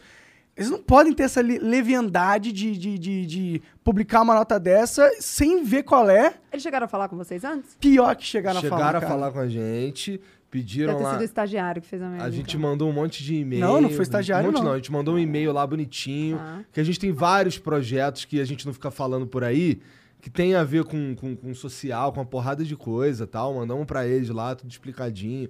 Parceiros, não sei o que e tal. Mesmo assim, eles soltaram a porra da nota. Saía uma coisa. Agora, Sim, soltar sim. uma nota não, e não, me é, foi, foi esculachando é, sacanagem, foi foda. sacanagem. Sim, jogou não. a gente pras hienas da internet ali, máximo, entendeu? Então, pô, isso me deixou muito descrente, assim. Teve mais alguém fora eles que fez isso? A Tribe também. A Que é Tribe, uma- que é, é uma empresa de programação. Tá. É uma escola de programação. Que também soltaram uma nota. Soltaram uma nota também. Eles não mencionaram o nosso nome, mas mencionaram aquele grupo de podcast. Tipo, um grupo de podcast. Nossa, não sei o que dói mais. É, e, e, mano, imputaram totalmente que a gente era racista também, entendeu? E é- outra, foi uma empresa que até ah, antes era ultra parceira nossa, entendeu? A gente contratou pessoas da Tribe aqui. Hoje tem funcionários nossos, colaboradores, que vieram da Tribe, entendeu? Entendi. E, porra, a gente inclusive deu vários descontos pra, pra conseguir com que eles estivessem no Flow. Você chegou a, a, de alguma forma, retroceder? Você fez alguma coisa? Você fez uma explicação? Você pediu desculpa? Você fez alguma coisa Não, assim? pedir desculpa nunca. Eu não vou pedir desculpa por algo que eu não fiz, né? Tá. Ah, desculpa se eu me interpretei mal. É o máximo que eu posso fazer. É, desculpa se você me interpretou mal. Porque eu falei alguma coisa, foi de um jeito genial que eu falei? Não, claro. Poderia ter escrito de uma forma melhor. Com certeza. com certeza, com certeza. Porém, cara, vocês estão ah, fazendo um salto lógico gigantesco para imputar aqui uma pergunta para um advogado sobre que a questão anterior era sobre o que faz o crime. Eu- é o ato e não a opinião. E, pô, não é isso? Eu não sei, eu não sou advogado, mas não tem que ter um ato, só opinião não faz o crime. Não sei, eu não sou advogado também. Eu também não sei, mas é, é- pelo menos era a minha foi uma concepção. pergunta. E se eu tô sendo ignorante nesse sentido, eu não tenho o direito de perguntar pra porra de um advogado, mano? Eu não tô perguntando pra A qualquer um. pergunta foi pra um advogado? Foi. Eu achei que Pro- tinha sido no Twitter. Foi no foi, Twitter foi no- pra um advogado. Ah, foi pra um advogado lá. E o que, que ele respondeu? Ele respondeu que pode, uma opinião pode ser crime dependendo. Mas isso tem, tem base, ele deu alguma... É porque, se, por exemplo, uma injúria racial Tá. é uma opinião, é um Sim. crime que Que não é de ato, que é de uma é de uma ato fala. porque você. O falar é um ato, entendeu? verdade, tá. Mas, tipo, você. É, é o, é o fato de você. É tipo, você ofender com o agravante de ter uma, de ter um, uma conotação racial ali. Uhum. Isso é crime. Ofender alguém usando uma. Isso é crime. Então, Uhum. eu acho que esse seria o exemplo de uma opinião que pode ser crime, entendeu? Uhum. Mas, tipo. Não é bem uma opinião, você tá atacando outra pessoa, Uhum. entendeu? Não é só o fato de ser uma opinião, não é como você falou, tipo, alguma coisa preconceituosa. E, e a gente tem que entender que, porra, tem vários níveis de preconceito. De- Desde os preconceitos mais absurdos, tipo, eu odeio esse tipo de pessoa, e tem os preconceitos mais leves, de tipo, ah, sei lá, o cabelo dessa pessoa é feio, por causa, sei lá, de qualquer motivo que seja, entendeu? Que é um preconceito mais leve. Mas os dois são preconceitos, os dois podem ser considerados racismo, sei lá, entendeu? Mas e aí, você vai prender as duas pessoas? O que difere o que, que é. Qual racismo é crime ou não? É, essas são as coisas que me deixam preocupados aí, entendeu? E fico em, fica em aberto.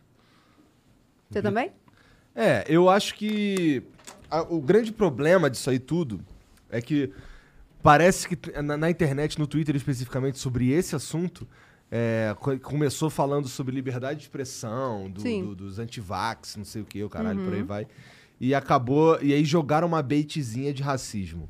Quando jogaram a bait do racismo e ele mordeu, fudeu. Entendi. Ah, foi aí que fudeu tudo. Entendi, entendi. Foi na bait. Mas eu nem achei que era uma bait, tá ligado? Porque o Augusto. Mas talvez tenha sido uma bait ele é não intencional. Não intencional. Pode crer, Ele- a, bait, a bait veio porque é o discurso. Que nem quando, sei lá, quando você quer ganhar um, argumento polêmico, tu chama outro cara de nazista. Uhum, Né? Então, esse- esse- são assuntos que, que, que pipocam. Uhum. Lembra do pau no cu dos cachorros? Também Lembro. teve papo de nazismo lá. Como Teve- assim? O que, que foi isso? Faz um tempo que. O, faz um tempo já isso daí. O, o Monark mandou assim: pô, eu não acho que devia ter uma lei pra proibir fogos de artifício no ano novo. Aí, no final da conversa, era pau no cu dos cachorros. E deu ruim. Tá, não deu ruim. Não deu ruim porque, Porque não não tinha. tinha patrocinador, né? Tá, entendi. Hoje Não tinha daria. dado bom pra ter dado ruim, entendeu? É, mas e a galera que vai olhar, que, que olha pra essa frase e fala, não, isso aqui não tá certo, isso aqui não. Eu fico pensando se a gente, na verdade, não melhorou muito, a ponto da gente poder olhar tanto pra coisas que talvez não são as. as... Os principais problemas da É, nossa porque vida. assim, eu acho muito legal que a gente possa se importar com o pau no cu do cachorro. Pô, então tá Mas bem tô- suave pra gente. Mas é total isso. A sociedade criou um- uma sociedade. A gente foi tão bom em criar uma sociedade segura pros nossos filhos, Sim. né? Os nossos pais, os nossos Uhum, avós, uhum. que os nossos filhos agora têm que se pre- preocupar com merda, porque eles não têm o que fazer. Sim, exatamente. Se ele, ele não tem o que fazer. Você tem filhos? Não tenho, não tenho. Tá. Não só só tava perguntando só. Eu juro que não foi intencional. Não se ofenda com a minha pergunta. Não, Pelo amor de Deus, não tire meu. Mas eu nem entendi porque eu me, me ofenderia, né? Ah, não, tá bom.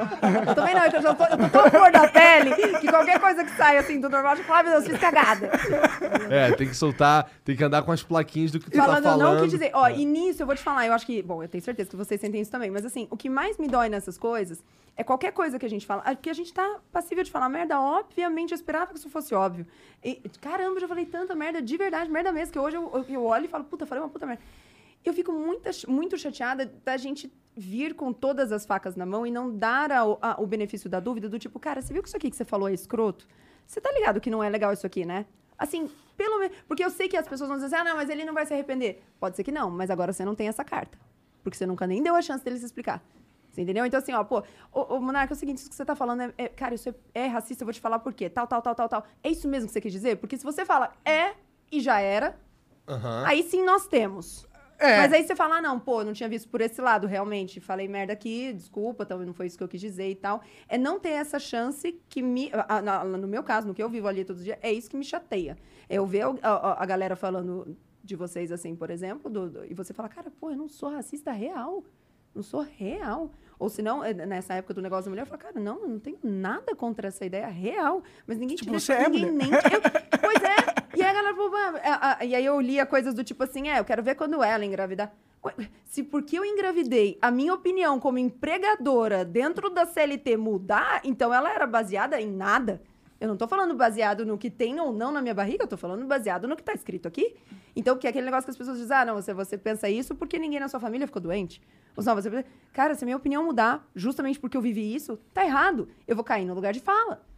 Você entende? No fim das contas, a, a gente tem hoje ó, muita coisa boa acontecendo para minorias, porque alguém que nem- não necessariamente não é, era da minoria também se engajou. Entende? Senão eu fico muito limitada no negócio. Só Sim. pode falar disso quem é isso, pode... E aí, nessa, o que me irrita é isso, é vir já eh, nessa pretensão. E aí a gente começa a, a, a ficar com medo de falar. Eu- mas você demonstrou, eu demonstro às vezes o, o tipo, ih, será que eu ofendi? Ih, ih. Mas isso é bom? É bom pra gente ficar andando de, tipo, pisando em ovos? ovos, a Então, por sociedade pisando em ovos com todo como mundo. fica quando desliga o celular. Porque eu também já tive muito esse pensamento do não, eu não vou ceder, não vou pedir desculpa, não vou não sei o que. tal. Depois de um tempo, e talvez porque eu fui muito intensa, depois de um tempo eu falei, cara, eu quero a minha paz. Eu quero fechar a tela do celular e eu quero fucking dormir. Então, assim, o que, que você quer ouvir? Você quer ouvir que eu me expressei mal? Daqui a câmera eu falo. Você entendeu? Nesse Sim. negócio do, do, do, do- do termo de ajuste de conduta foi isso, cara. Pô, você tem- se eu fizer isso, vai ficar tudo bem? Vai. Aí eu lembro que quando eu fiz, eu recebi mensagens assim: tá claro que você não, não pensa isso. Ah, bem-vindo à vida, onde não adianta você me obrigar a dizer isso, não vai mudar o que realmente é. Sim. Mas eu quero a paz. Então a paz é, pô, se falar isso aqui no teu Instagram vai dar merda. Preciso muito falar isso aqui, muito. Muito mesmo. Não como visão de sociedade. Porque é muito grande. Eu sou muito menor do que você nisso. Muito menor. Do tipo, eu- eu- me cabe a minha família. É só. Eu não tenho pretensão alguma de conseguir ajudar uma galera, assim, uma sociedade e tal. Não consigo pensar sobre isso, não consigo porque eu sou muito limitada. Me sobra só ali. Então tem pouca energia, boto ali. E aí nessa, por não me preocupar necessariamente com, é, com educar uma galera e tal, eu às vezes prefiro a minha paz. Ah, eu acho que é totalmente entendível. É, é- Eu penso várias vezes se eu deveria continuar falando, tá ligado? As coisas que eu penso. Mas eu realmente tenho uma coisa dentro de mim que eu não posso desistir de tentar lutar. Porque eu acredito que a gente tá indo pra uma, pra uma direção cada vez pior, entendeu? Eu não acredito que isso vai parar do jeito que tá agora. Também não acho. Vai cada... E eu não quero ver esse, esse futuro, eu não quero. Então eu, eu, eu me sinto na necessidade de pelo menos alertar as pessoas, de falar, ó, mano, vai dar merda aí, ó, vocês estão Você eh, demonizando a, a as pessoas. parte das pessoas que falou pra mim foi bom?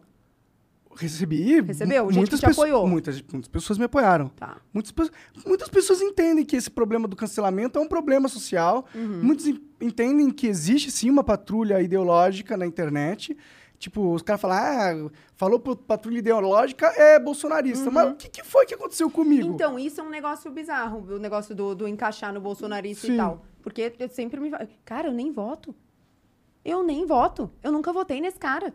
Mas aí, uma vez que não sou, não, não falei do Lula, então sou lá. Sim. E aí, se você tá, você toma paulada de, como, de quem é. Exato. É foda. É foda, não tem como ganhar, pra ser sincero. Eu tô. Você vota. Na próxima eleição agora, você vota. Cara, não.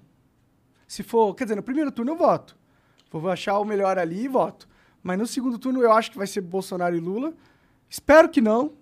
Mas se for, eu, aí eu Você anula? anulo. Eu nem, nem vou votar. Pago a multa. Ah, tá. Ah, achei que tu não pudesse não votar.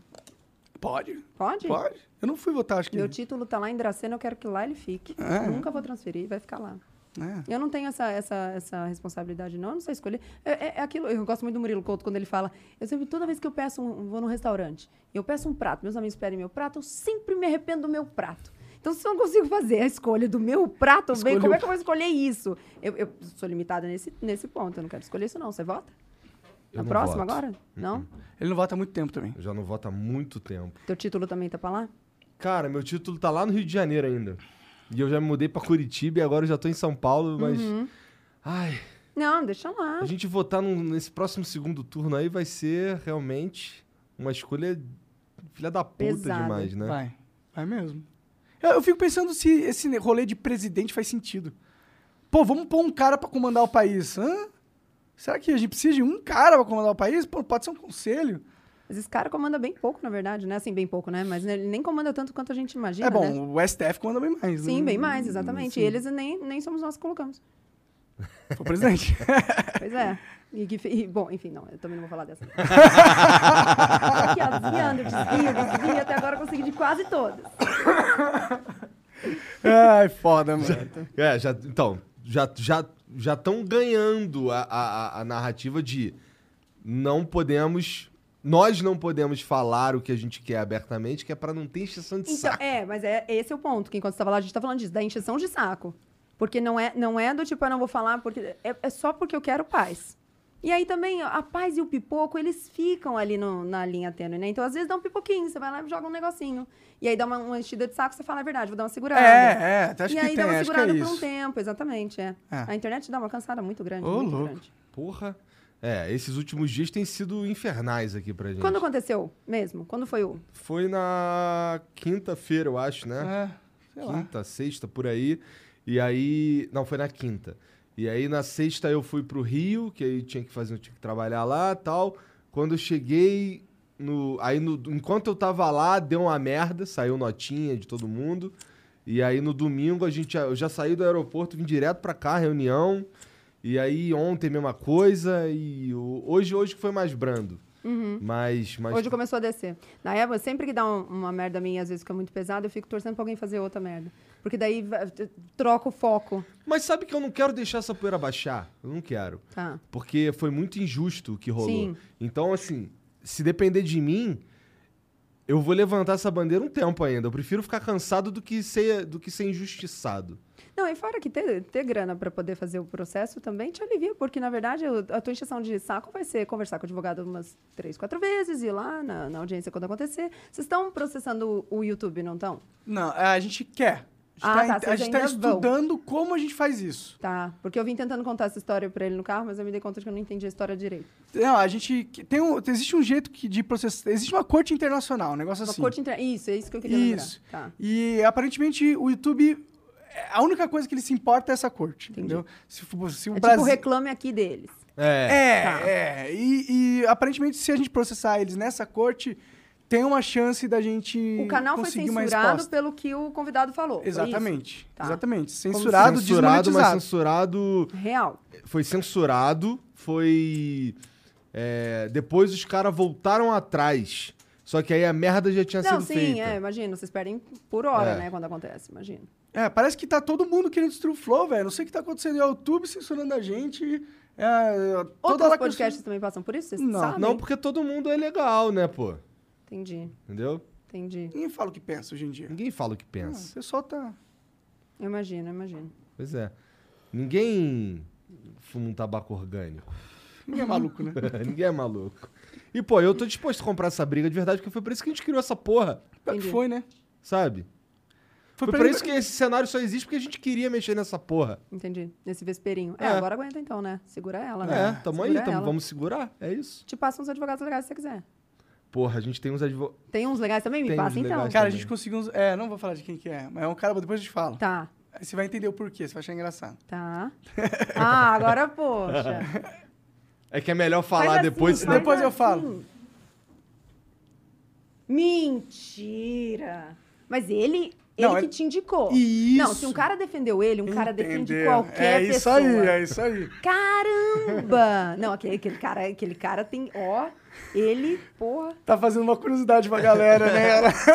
Não, pra mim também, eu também não sei quem é, porra. Sério Ah, mesmo? tu não sabe, caralho. Não mesmo? Não. Puxa Mas vida. tá bom, daqui a pouco eu descubro. Tudo bem se eu for fazer um xixi, aí eu escrevo num papelzinho de trás? Tá bom, tá bom. Tá bom. Boa.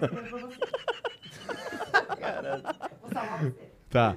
Cara, mas assim, é, é- é realmente uma briga que essa daí eu não quero. Essa daí eu faço questão de não tirar o pé, cara. Tu ficou puto comigo, Igor? Cara, eu não fiquei puto contigo. Sério mesmo? Não fiquei, cara. Não ficou? Se fosse pra eu ficar puto contigo, eu já tinha ficado puto contigo. Eu fiquei puto lá no começo. Lembra que eu fui falar contigo? Lembro.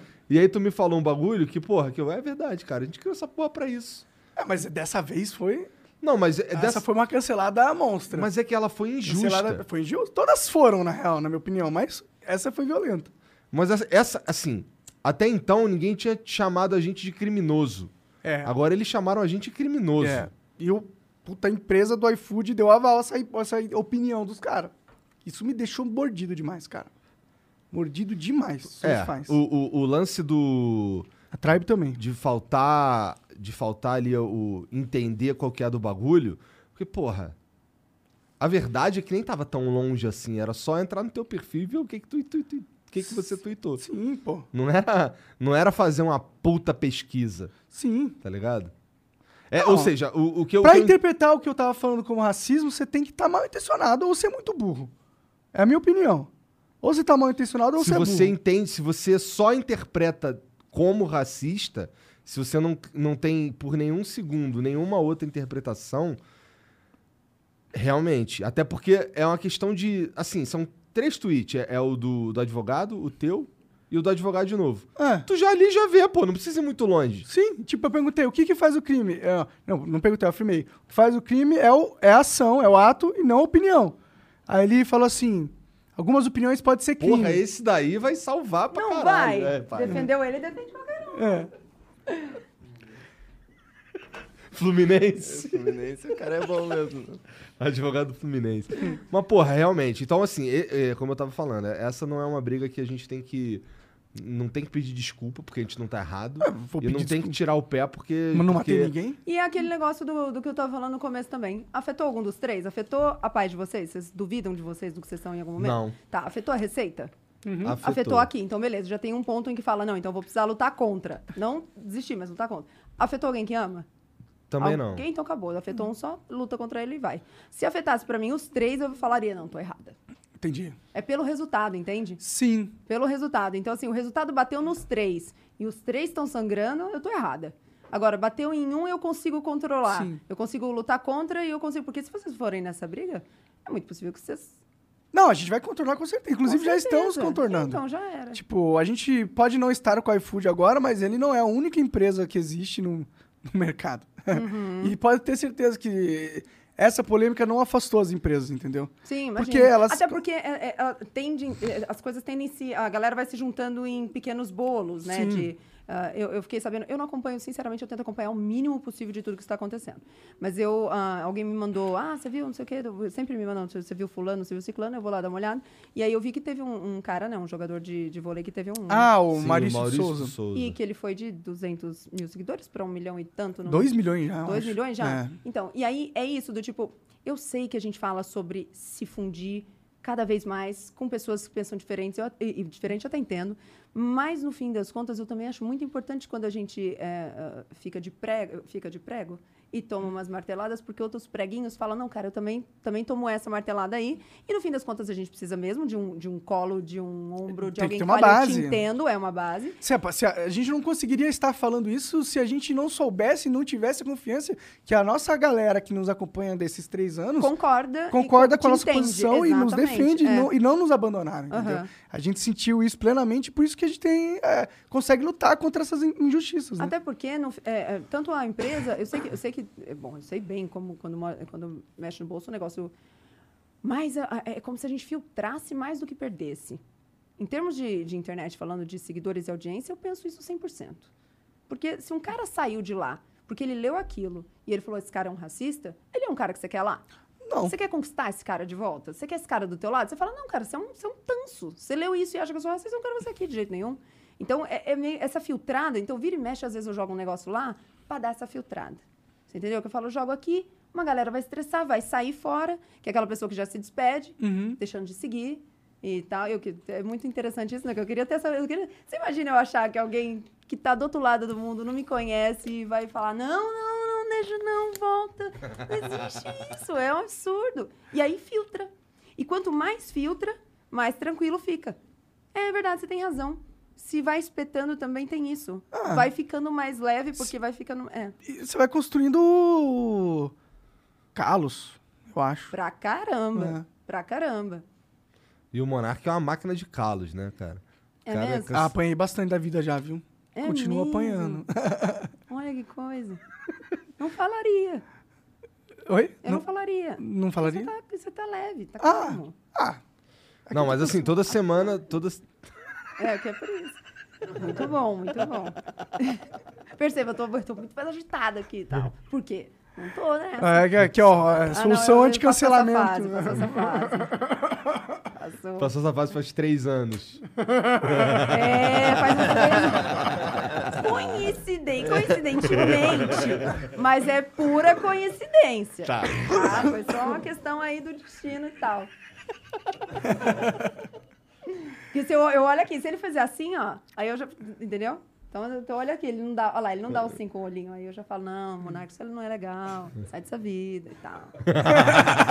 Gado demais. Gado demais. Olha ele, eu quero ser gado para sempre.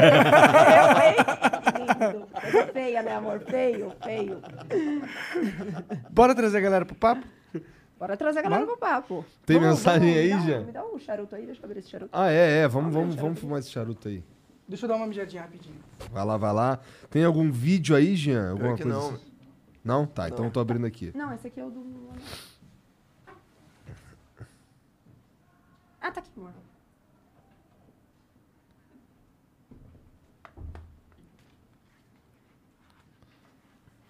Esse aqui é. Vamos lá. Porra, tem mensagem pra caralho. Deixa eu ver aqui. O Guilherme Cruz mandou pra gente.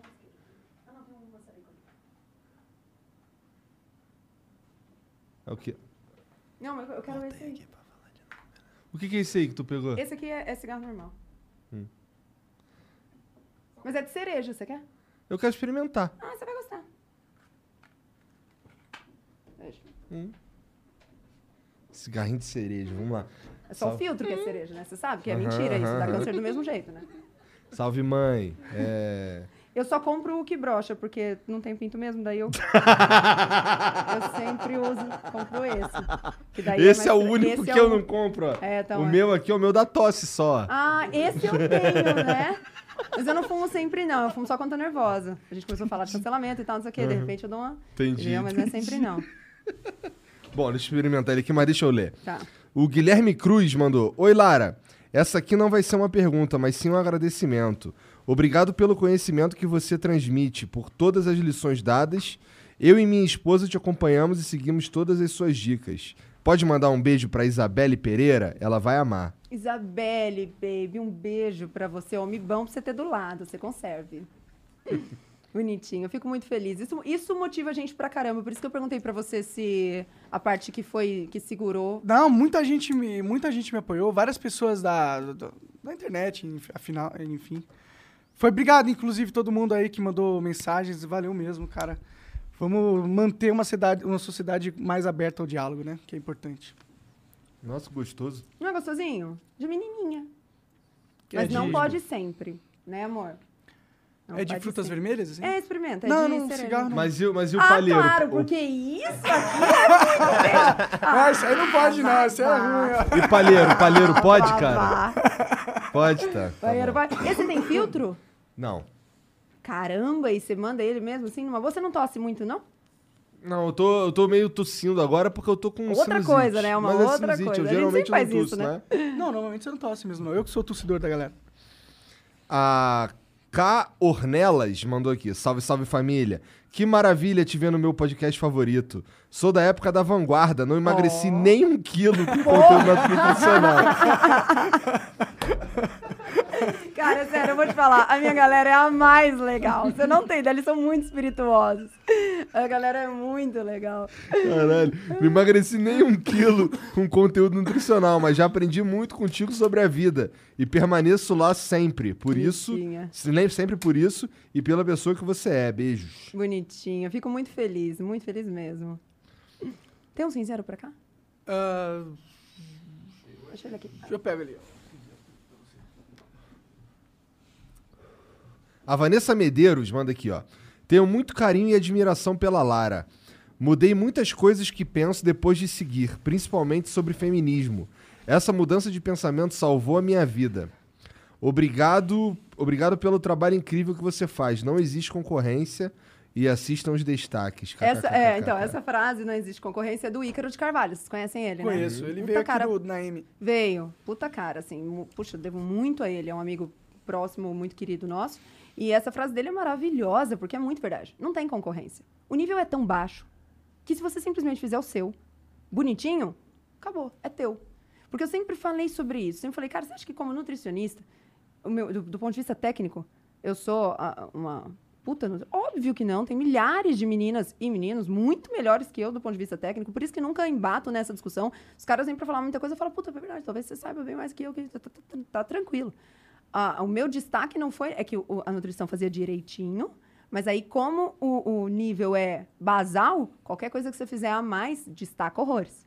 E quando a gente fala uma bobeira na internet, assim, do tipo, vai fazer uma piadinha, vai dar uma coisinha assim, e alguém acredita naquilo, e alguém abraça aquilo, e você fala, não, gente, eu tô brincando. Aí você vê que o nível é muito baixo, então nem tem concorrência, é só você fazer o teu direito. E o outro que ela falou dos destaques, porque, cara, isso, isso é fogo. Eu tenho, eu tenho um. O Instagram tem muito conteúdo. Muito mesmo. Então, assim, pô, tem 50 e poucos destaques com muito conteúdo. O site tem conteúdo pra cacete. Qual que é o teu site? é laranesteruc.com.br. Tem tudo lá. E aí, assim, todos os dias, todos os dias, eu abro caixinha muito desde que, desde que existe. E todos os dias, sei lá, a maioria das perguntas que eu recebo já estão lá. E, na verdade, não, é raiva que me dá. O que me dá é, assim, é uma puta tristeza de eu falar assim, cara, eu vou te responder, eu te respondo o que tá aqui. Mas deixa eu falar um negócio. E se eu não conseguir se ver a tua pergunta? Você é o tipo de pessoa que não procura a resposta? Você me perguntou e vai ficar esperando? E a galera pergunta, às vezes, um negócio que tá no Google, caramba. Então, assim, a gente nunca teve tanto acesso à informação e nunca teve tanta preguiça. Pô, eu sou da sexta também, a gente é da época É. da Barça. É. Eu ia pra biblioteca, tinha carteirinha da biblioteca, tinha que copiar os negócios, e aí é a minha geração, é a galera da minha idade que hoje não consegue clicar onde tá escrito. O negócio tá escrito maturidade. Aí fala, pô, você já falou alguma coisa sobre maturidade? Não é possível que você não tá vendo, não é possível. E aí, às vezes, eu pego o celular e falo, Neto, me dá seu celular aqui, eu filmo dele e falo, ó, vamos lá, vamos juntos. Ó, se eu passar o dedinho pra cá, tá vendo que tá aqui? Por que, que eu tenho que fazer isso? Porque eu até entendo a gente fazer isso com a geração que vem depois da gente. Porque eles vão vir mais bobinhos mesmo. Porque eles não fuçaram na Barça. Mas e a nossa? Verdade. É. Então vejam os destaques, ela vê, Vejo os bonitinha. destaques. Vejo os destaques. Vê o destaque aí, cara. Ô, moça. Ô, vai ver o destaque. Ô, na Antes moral, de vê o perguntar, vê o destaque destaque. Vê aí, vê aí. Pelo amor de Não Deus. custa. Vê o destaque. A Vanessa Medeiros mandou aqui. Tenho muito carinho e admiração pela, pela É, Lara. Essa foi a que você leu agora. É verdade. Eita, sim. Ainda É que você fica que... do lado, né? Pode, É, Ô, bora. vou te contar. Bom, eu não sei, eu posso contar esse negócio aqui? Aqui? Aquele que eu. Posso contar isso? Não. Pode. A cara dele. Pode, pode, pode. Não, não posso, não posso. Passou a mão na cabeça. É o que eu tô perguntando pra Thalita. E se eu contar assim, que foi uma certa vez que eu fui em um certo lugar e uma certa pessoa, e você falar assim. Eu nem tava junto. Conta. Tá, uma vez eu fui dar uma entrevista num certo lugar, pra uma certa pessoa. E aí, assim, eu fumei muita maconha quando era adolescente, usei droga muito cedo e tal. E já tive que comer. Não, na- não por escolha do Brigonha. É. No- por escolha do já tem também. Mas aí eu parei porque faço low carb, né, e tal. E aí, e aí eu, eu tive esses momentos e tal. E realmente a maconha me cansou muito mesmo. Assim, eu tive o meu. O meu... O burnout da maconha. Não, não, é que eu cansei de. Nem tem burnout da maconha! Você sabe? Eu tive burnout por não fumar mais maconha. Burnout é quando acaba. É. Eu, tive, eu cansei de ficar lenta, de verdade. Entendi. Porque eu sou muito rápida mesmo, eu Pode sou mais crer. coisa. E aí me irrita ficar Lenta, lombrada. sim. Gosto dessa palavra que agora faz parte do meu vocabulário. Eu, me irrita. E aí, tá, deixei pra lá. E me afeta muito. Do tipo, eu tô aqui sentindo o cheiro e tal. Você reparou que esse meu olho vindo agora no banheiro? Você reparou que esse meu olho já tá mais vermelho? Olha aqui, ó. Tá um Tá pouco mais aqui? vermelho, verdade. Isso é isso. Aí eu fui dar uma entrevista, e aí a galera do estúdio tava fumando e tal, e não tem problema nenhum, eu fumei lá e tal, beleza? E, e aí, nessa entrevista, eu fico perdendo o negócio, assim, falo, peraí, não lembrei. Ai, caramba, esqueci. E eu faço isso, tipo, umas quatro vezes. E foi por isso. Sim, mas se você fumasse todo dia, você ia perder esse negócio. Neto. É, não vai. Mentira, não, não, essa, essa vontade eu nem faço, nem faço. Aí, depois de muito, então, de- aí, depois de muito tempo, muito de vez em quando, aí bem antes do neto, muito de vez em quando, fumava um cigarro quando tô nervosa. Porque baixa minha pressão. Entendi. É. Né, eu daquela-. E esses vapezinhos assim, os negocinhos? Eu Então, a- eu recebi um em casa, até não vi de quem foi, eu procurei e tal. Alguém me mandou um de maçã verde e um de uva. Eu vou te dar um ali, se o, se o Neto Não, deixar. não, esse ele deixa. Tá. Pode, né? Ah, tá, esse ele deixa. Tá. Eu, inclusive, esse é o meu que você pegou, Não, esse é o né? meu, lixia. Ah, é? Mas você já comeu lixia? Eu já comi, adoro lixia. Ah, tá. Então por isso que você gosta dele. Porque é ruim lixia? Não, a lixia é maravilhosa, mas não sei se o cigarro de lixia é muito bom. O sabor artificial de lixia não é muito bom mesmo, É. não. Eu não acho. Qual que é? é? é um cigarro. É normal, faz mal também, morre também. Não, É que esse daqui, ele dizer, não faz... sei. ah, não, sei, não sei, não, sei. dá pra ouvir. Não, de não você. sei. Tudo morre, tudo morre. Tudo morre. tudo Esse morre. daí, esse- o, o grande problema do... A grande vantagem desse é que não tem combustão. Ah, tá. Então, a, a- o vapor, que também não é fumaça, o vapor que vai para pro teu pulmão, ele vai muito menos quente. Então, ele agride muito menos, sabe?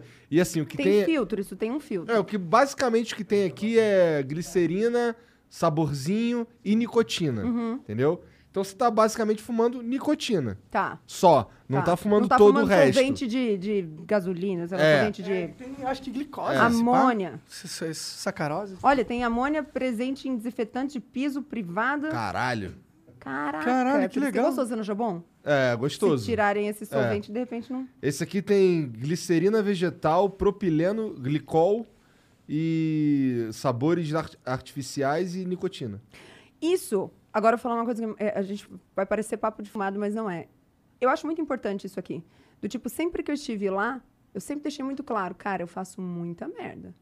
Porque eu não curto esse papo do, pô, não é incoerente você falar de saúde e fumar? Não, não é incoerente. Porque eu saber sobre uma coisa é uma coisa, eu fazer é outra, a gente sabe disso. Ou todo mundo que come errado não sabe que não poderia comer aquilo.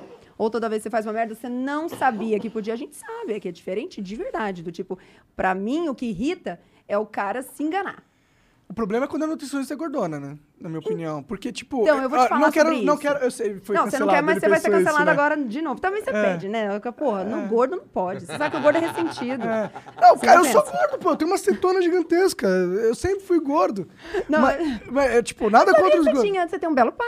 Tá vendo aqui, ó? Olha. Olha. Não tenho nada contra gordo. Ele Igual... tem mais que eu, não que seja muito difícil também, mas tá- não tá, não tá ruim, não. Pior que eu tenho mais que a minha namorada também. Mais que muita gente aí, mais que muita mulher, infelizmente. Mas, então eu não tenho nada contra gordo. Tá. Nada contra gordo. Eu sou um gordo desde sempre, entendeu? Gordo O são apelido, o carinhosos. apelido do Monarca era Mamute. É, mas, pô, se a pessoa ela é, é uma nu- nutricionista, eu espero que ela, ela não seja uma obesa mórbida, pelo Tá, menos. Vou te falar sobre isso, apesar de estar no destaque e que você podia olhar, mas tudo bem. Arrego, hein, Monarca? Vou te falar. É o seguinte, ó. O que, eu, o que eu botei lá e que é muito verdade, que é o que eu falo para as nutricionistas, é o seguinte.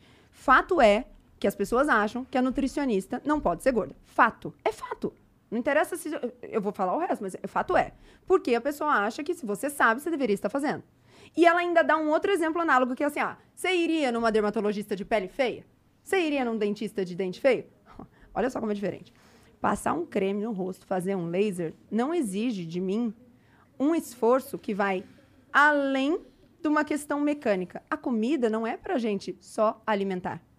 Entende? Não é? É. Você não come com fome. Você come porque tá triste, come porque tá feliz, come porque não tá fazendo nada, prazer, come por prazer. prazer. Então, por prazer, é isso. Então, assim, não é tão fácil. É. É. Então, apesar de que todo mundo vai julgar, e apesar de que o meu boom foi porque eu, eu tinha 20 quilos mais do que tenho hoje, na época da, da compulsão. E a primeira vez que, na verdade, o meu Instagram deu uma, uma bombada assim foi porque eu- um perfil que nem existe mais pegou uma foto minha de antes e depois e colocou lá. E aí a galera veio. Então, assim, eu, eu- eu sempre falo isso pra todo mundo, tipo, se você puder, como nutricionista, ter um puta corpão, cara, é inegável. Vai ser muito um bom. marketing, não é? Só que o que eu digo é o, é o seguinte: se hoje, eu, do jeito que tô aqui, se esse ano for difícil pra mim, esse ano agora, eu engordar 35 quilos, eu deixo de saber o que eu sei? Não. Acabou. É que por ter, por estar instalada na realidade, eu entendo que eu tendo consolidado a minha carreira, eu posso fazer isso. É, exato, Isso, exato. isso- Mas você vai pegar algum, alguma.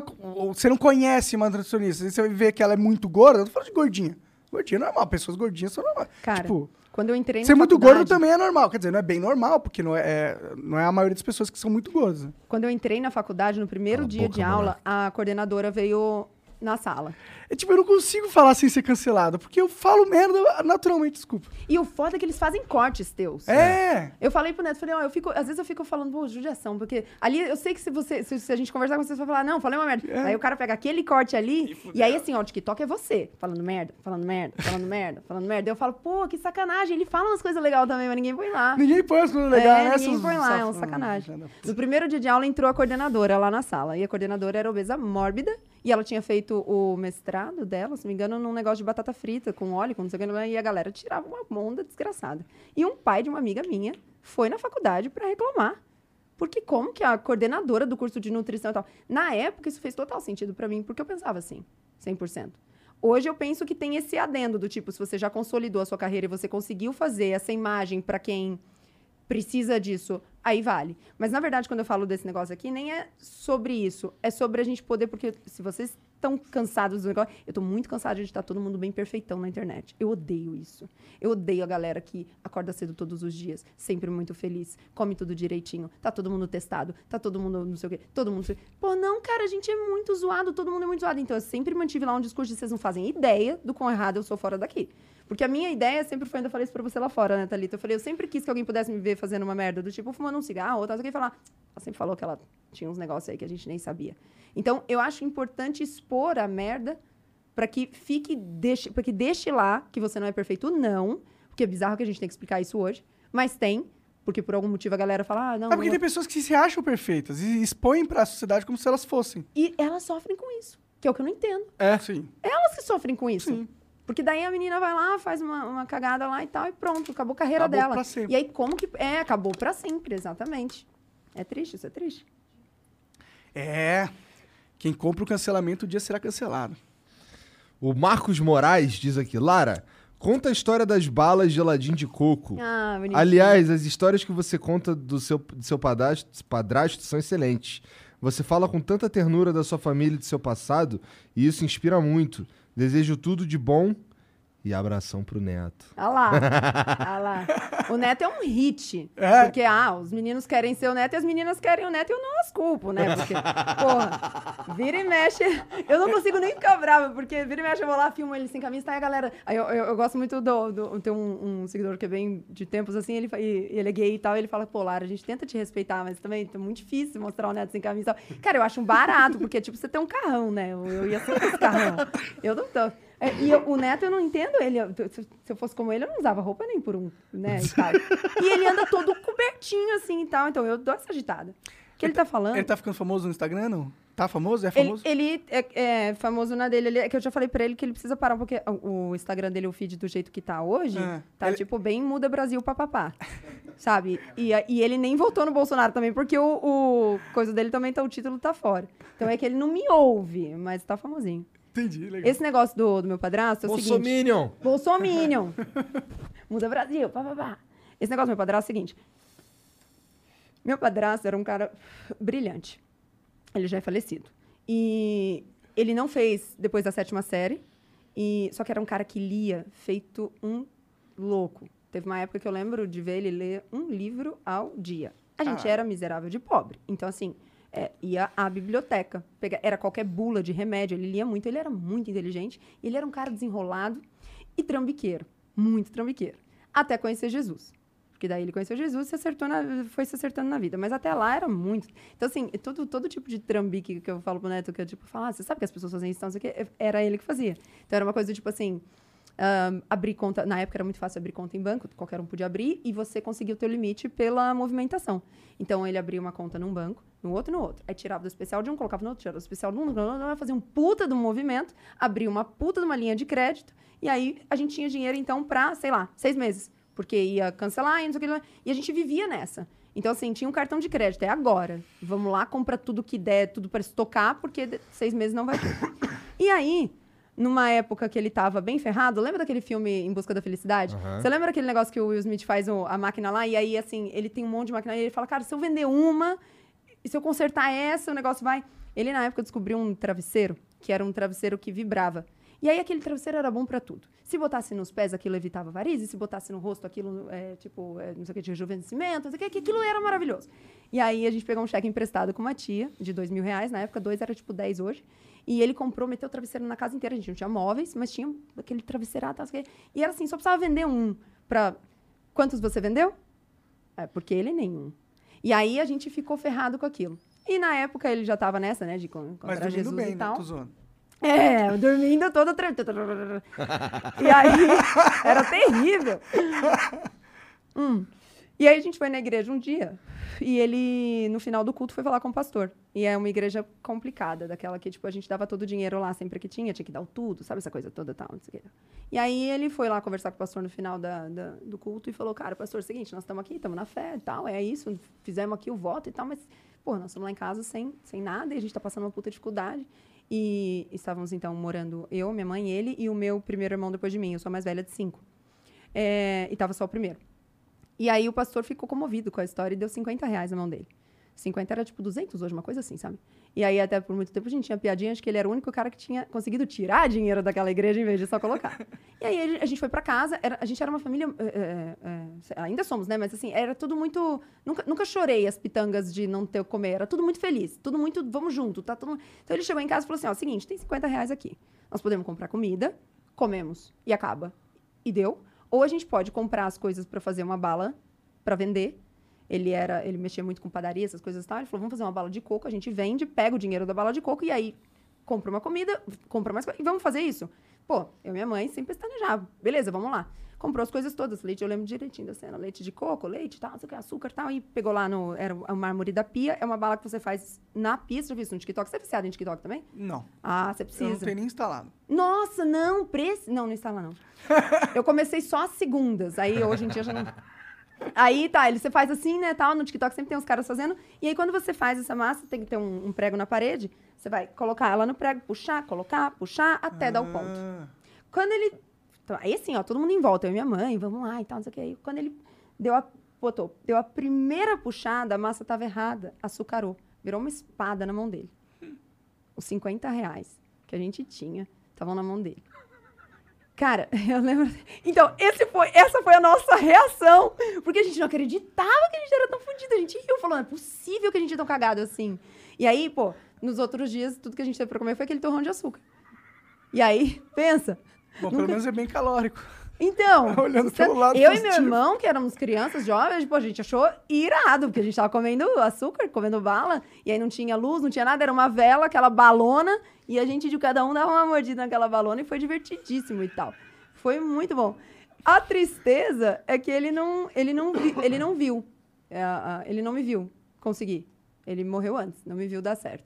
Ele morreu na, na luta, assim, nunca, nunca colheu. Entendi. Nunca colheu, mas tudo, praticamente tudo que eu aprendi sobre dinheiro, vendas e não ter vergonha de dinheiro e tal, veio dele. Legal. Como era o nome dele? Fernando. Salve, Fernando. Bom. O Coca mandou aqui, ó. Lara, você disse no começo do programa que foi vegetariana e vegana. Você não é mais? Se não, por quê?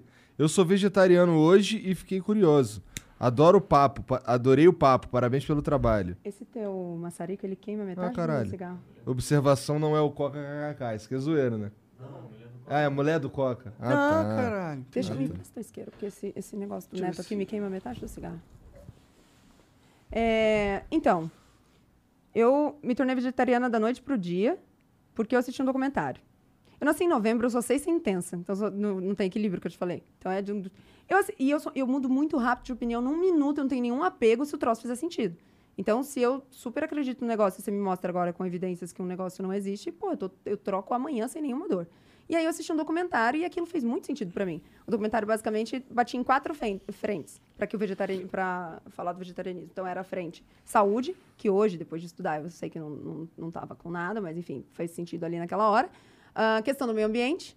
Hoje eu também sei que aqueles argumentos não. É, exatamente. Já me enrolei com isso também. É, a outra frente era da- do cuidado com os animais, pô, isso pega qualquer um. É. E realmente tem umas indústrias de animais que são cruéis, mano. Mas eu aí vi é, que- umas... é, é, você viu? Cara, eu vi uma, um vídeo é, de uns passarinhos, pi- pintinho meio gordinho. Coloca na máquina e só some. Não, pior Não. ainda.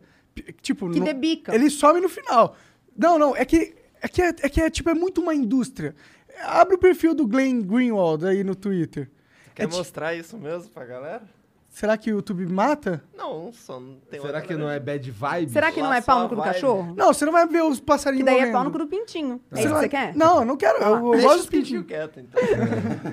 Mas, tipo, é eles numa esteira de. Se eu ficar do teu lado, eu te impeço de vários cancelamentos. Tá você, vê que você vendo? vai falando, eu falo, não, isso não, não, isso não. já tá É, vacinada. Já tô, eu já sei o que. Mas aí os pintinhos vão caindo de numa esteira, vão indo, aí vão caindo na outra esteira, vão indo, vão caindo na outra esteira, vão indo, e os pintinhos ali, tipo, Mesmo, indo na esteira. mesmo quando vegetariana, eu sempre tive essa ideia do o problema é a coisificação da carne. Sim. Porque eu Total. falava, como vegetariana, eu falava.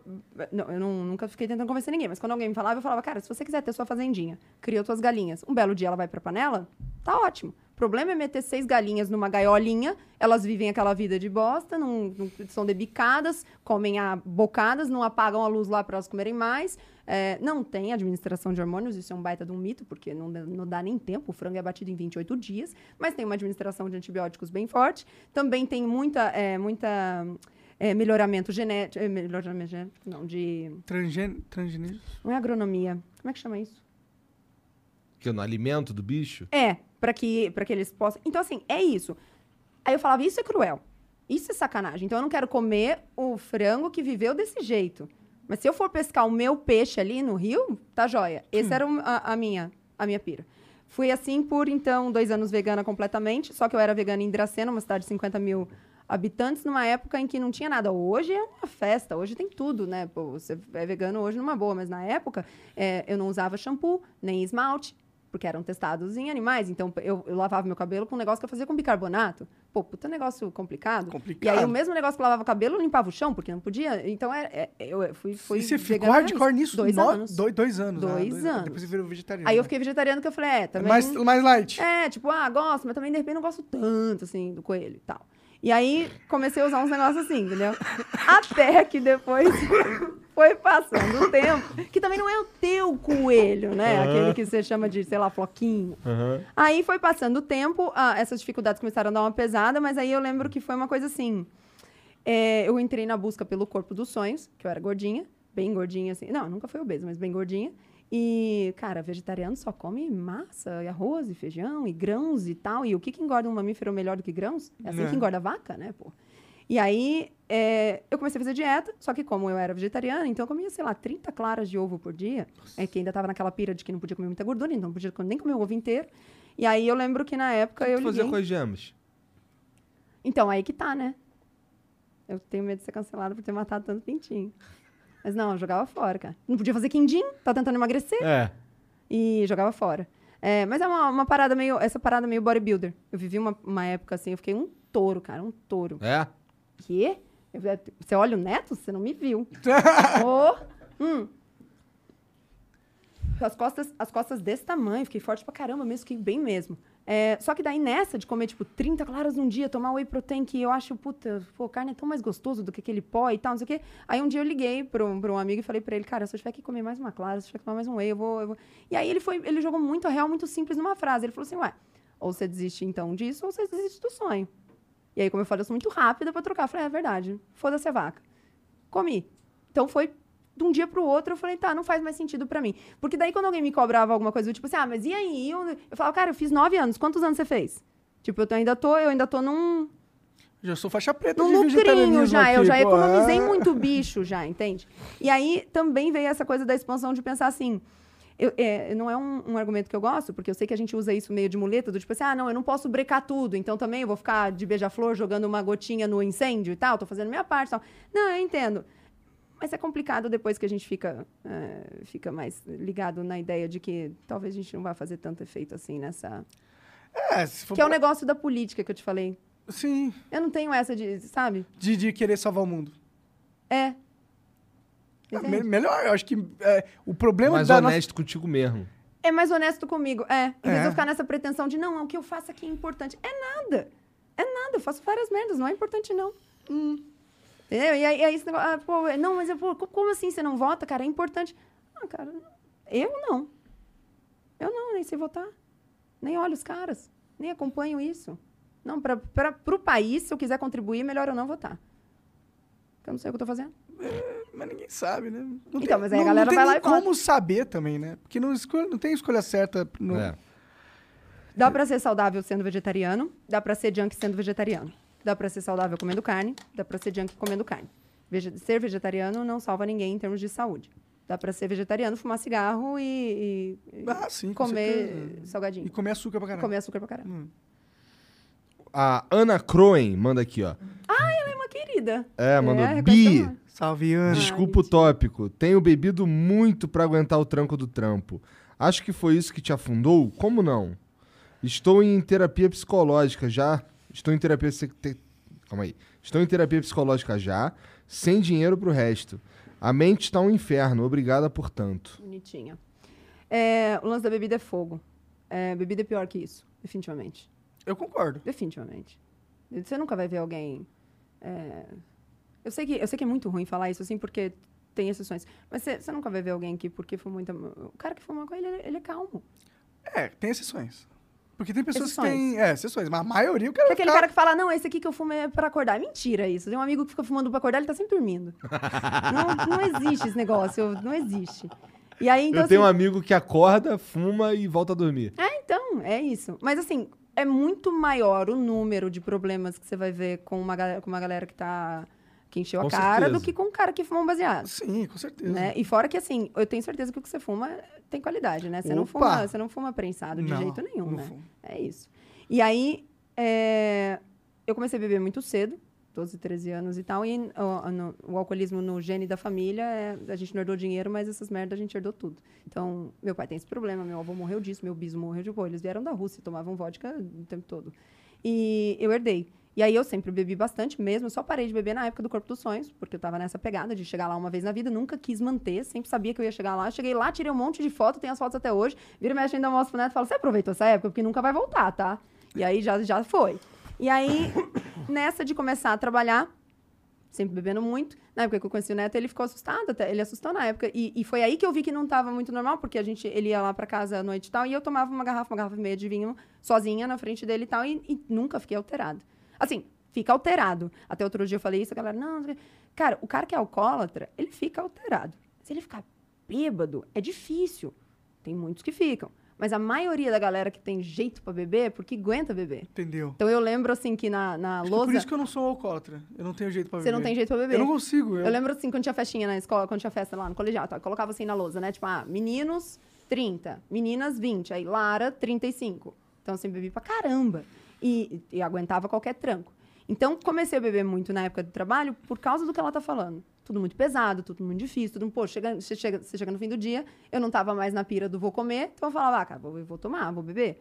E aí, de 8 e meia da noite começou 7, 7 começou 6, até que eu atendi o primeiro paciente é, depois de beber e falei, performa numa boa, até que isso virou meio-dia, até que isso virou 10, até que quando eu acordava, eu acordo 4 e meia, 5 horas, e em um certo momento eu falei, ah, cara, por que não?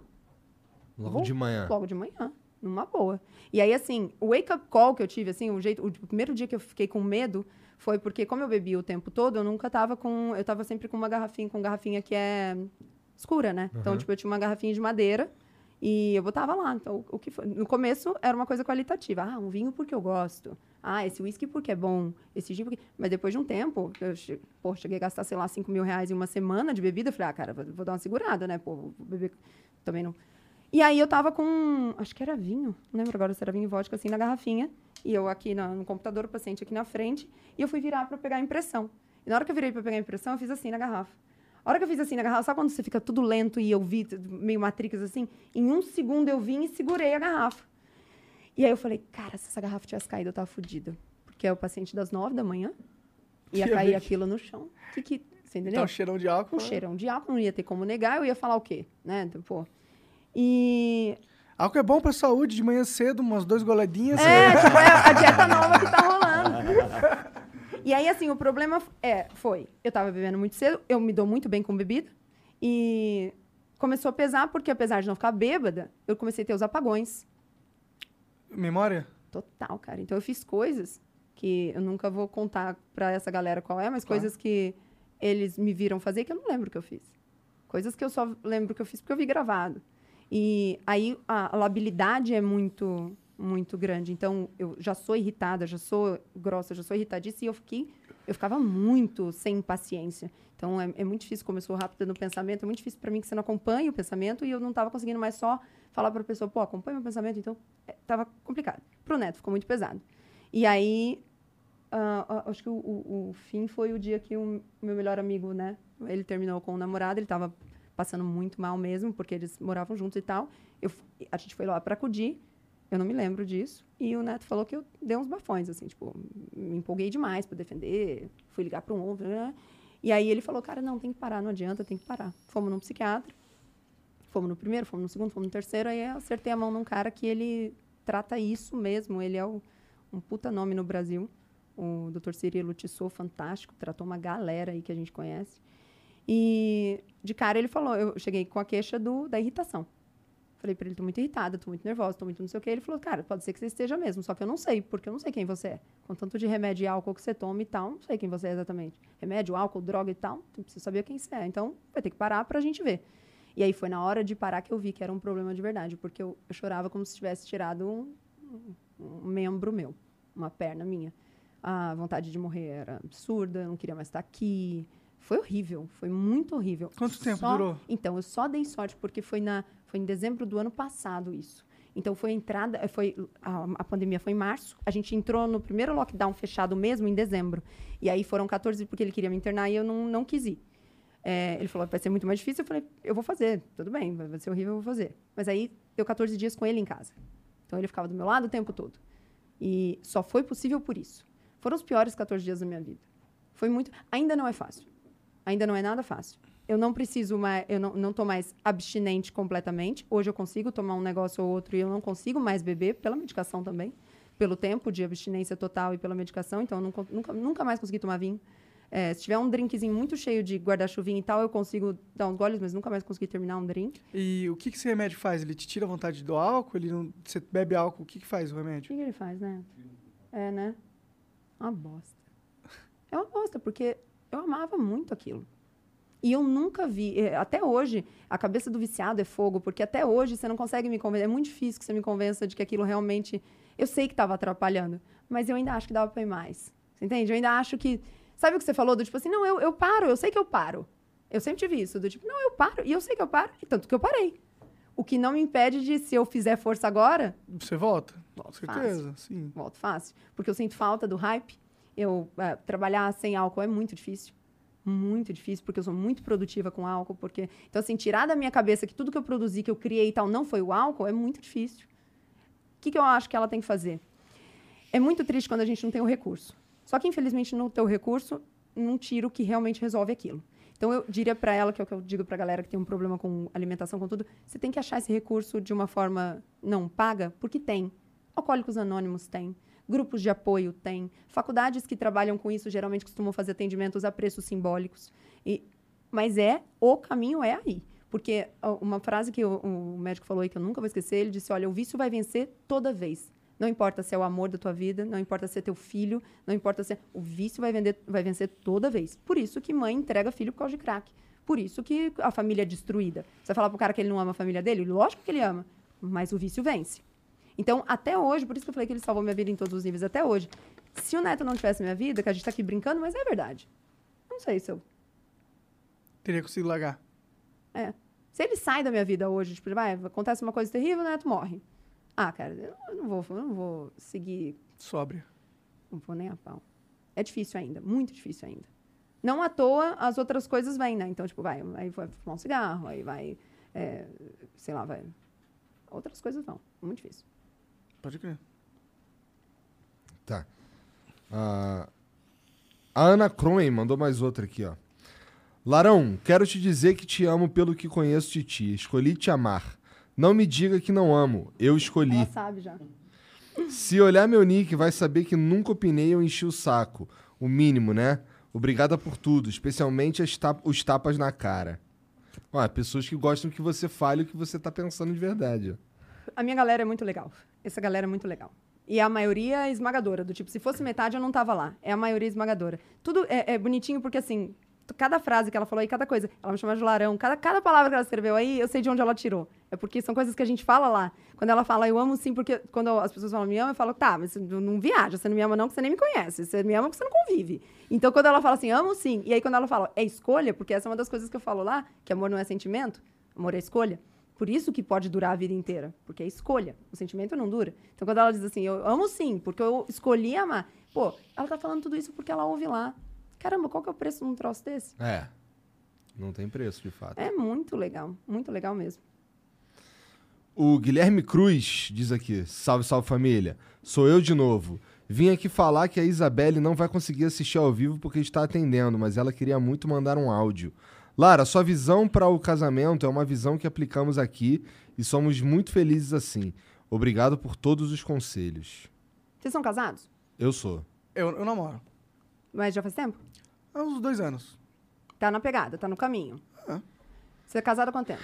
Muito tempo. Eu tô, comecei a Sabe namorar. aquela velhinha do, do Titanic? Faz 84 anos. Cara, ó, que a gente, que a gente, a gente vai fazer 10 anos de casados.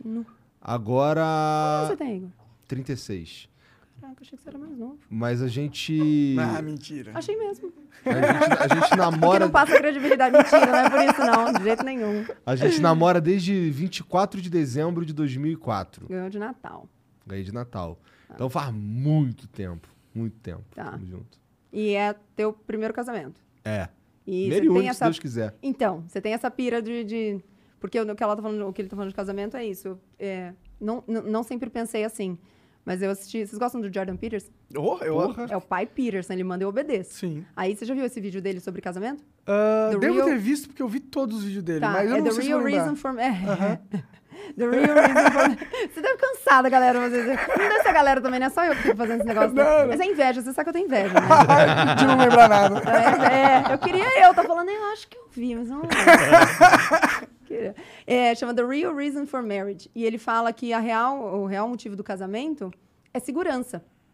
É você falar pra pessoa, eu não vou sair daqui. Eu não vou sair daqui. Você não tá entendendo? Eu não vou sair daqui. Então, quando eu falo isso, eu te dou segurança pra evoluir enquanto ser humano do meu lado, porque eu tô te dando a segurança de que eu vou estar aqui. Entende? Não é como se eu falasse assim, não, ó, se não tiver bom pra mim, eu vou sair. Se você não performar direito, eu vou sair. Se você for chato comigo, eu vou sair. Se você. Pô, o cara vive pra sempre feito um gato escaldado, porque ele sabe que não pode errar. Porque a hora que ele errar, ele corre o risco de perder. E, pô, quão ruim é perder alguém que você ama.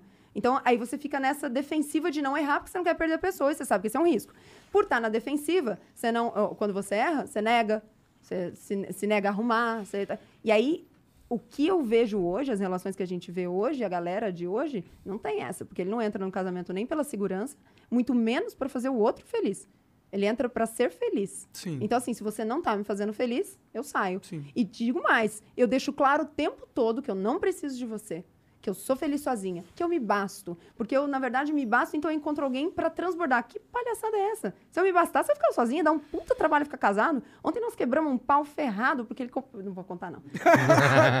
Comprou algo muito caro, sem poder. comprou algo muito caro que ele já tem. e ele comprou mais uma. Enfim, dá um Maneira sua moto, cara? Caramba, comprou mais uma, cara. Aqui, tch, tch. Mais uma. Entendi. A gente nem pode levar pra casa ainda que não saiu a guia. Fica lá no clube. Porra.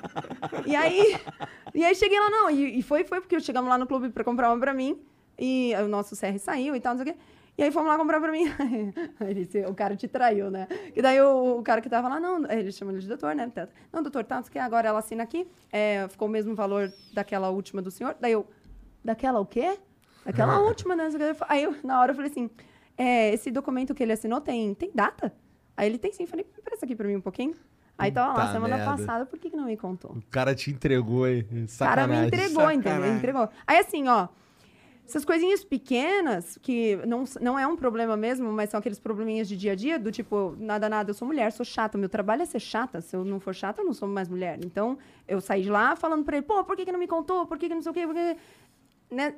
É um puta desgaste todo dia com uma coisinha, uma outra. Se eu não tiver comprometida a ficar e fazer ficar bom e fazer com que essas coisas pequenas não sejam tão irritantes a ponto de que nenhum de nós aguente ficar lá, eu não vou ficar. A gente vai passar muita coisa terrível. Vocês devem ter passado muita bronca terrível. Várias. Muita crise muito ruim, de das pessoas ao, ao teu lado que te amam e te conhecem falar, cara, não era mais pra vocês estarem aí, não faz mais sentido. Já passou isso, não já? A gente já teve, já, né? A gente teve. a- Os nossos melhores amigos falarem, cara, vocês estão errados de estar juntos, não era mais pra estar junto. Mas se for nessa, eu não vou ficar junto com ninguém. Porque todo mundo vai dar problema. Então, esse pensamento que ele está falando é esse, de vir- você virar para a pessoa e falar, cara, não, só tem uma, uma ocasião em que, para mim, ninguém precisa fazer isso. Para mim, justifica a saída. Crime. Se ele me sentar a mão, eu vou sair. Não Claro. vou, vou lutar pela minha vida, né? Não tenho a mínima condição. Do contrário, não, eu vou ficar aqui. Agora você tem. Você tem uma arma. Mais uma, bicho. Mais uma. O Lesa Souza mandou aqui, ó. Salve, salve família. Lara, muita satisfação conhecê-la. Igor e Monark podem sempre contar comigo enquanto tiver grana, sempre irei ajudar pra que não para que não tenham de depender de empresas que não compreendem a realidade de nós, a Também, maioria sim. silenciosa. Se der fome, faz um rap. Boa. Nice. Vagabundo é foda. Vagabundo, os cara, é legal porque os caras compram nosso barulho também. Valeu, manos. Sem vocês não daria, não. Ah, Baby Witches mandou. Lara, qual sua opinião sobre dieta carnívora, carne e gordura? Pô, Boa. viu o dia porra do destaque. Não, pior que tá lá mesmo. Não, lá, ó, não tem necessariamente sobre carnívora, mas tem lá falando sobre qualquer dieta, como que funciona. No caso dessa é muito interessante, porque é, essa talvez seja a única que só funciona se a pessoa fizer só ela. Vou te dar um, um- um motivo só e aí você vai entender que isso abrange para tudo. A necessidade de vitamina C de uma pessoa que não consome nenhum carboidrato é naturalmente diminuída. E uma dieta carnívora é quase zero em vitamina C, é muito baixo.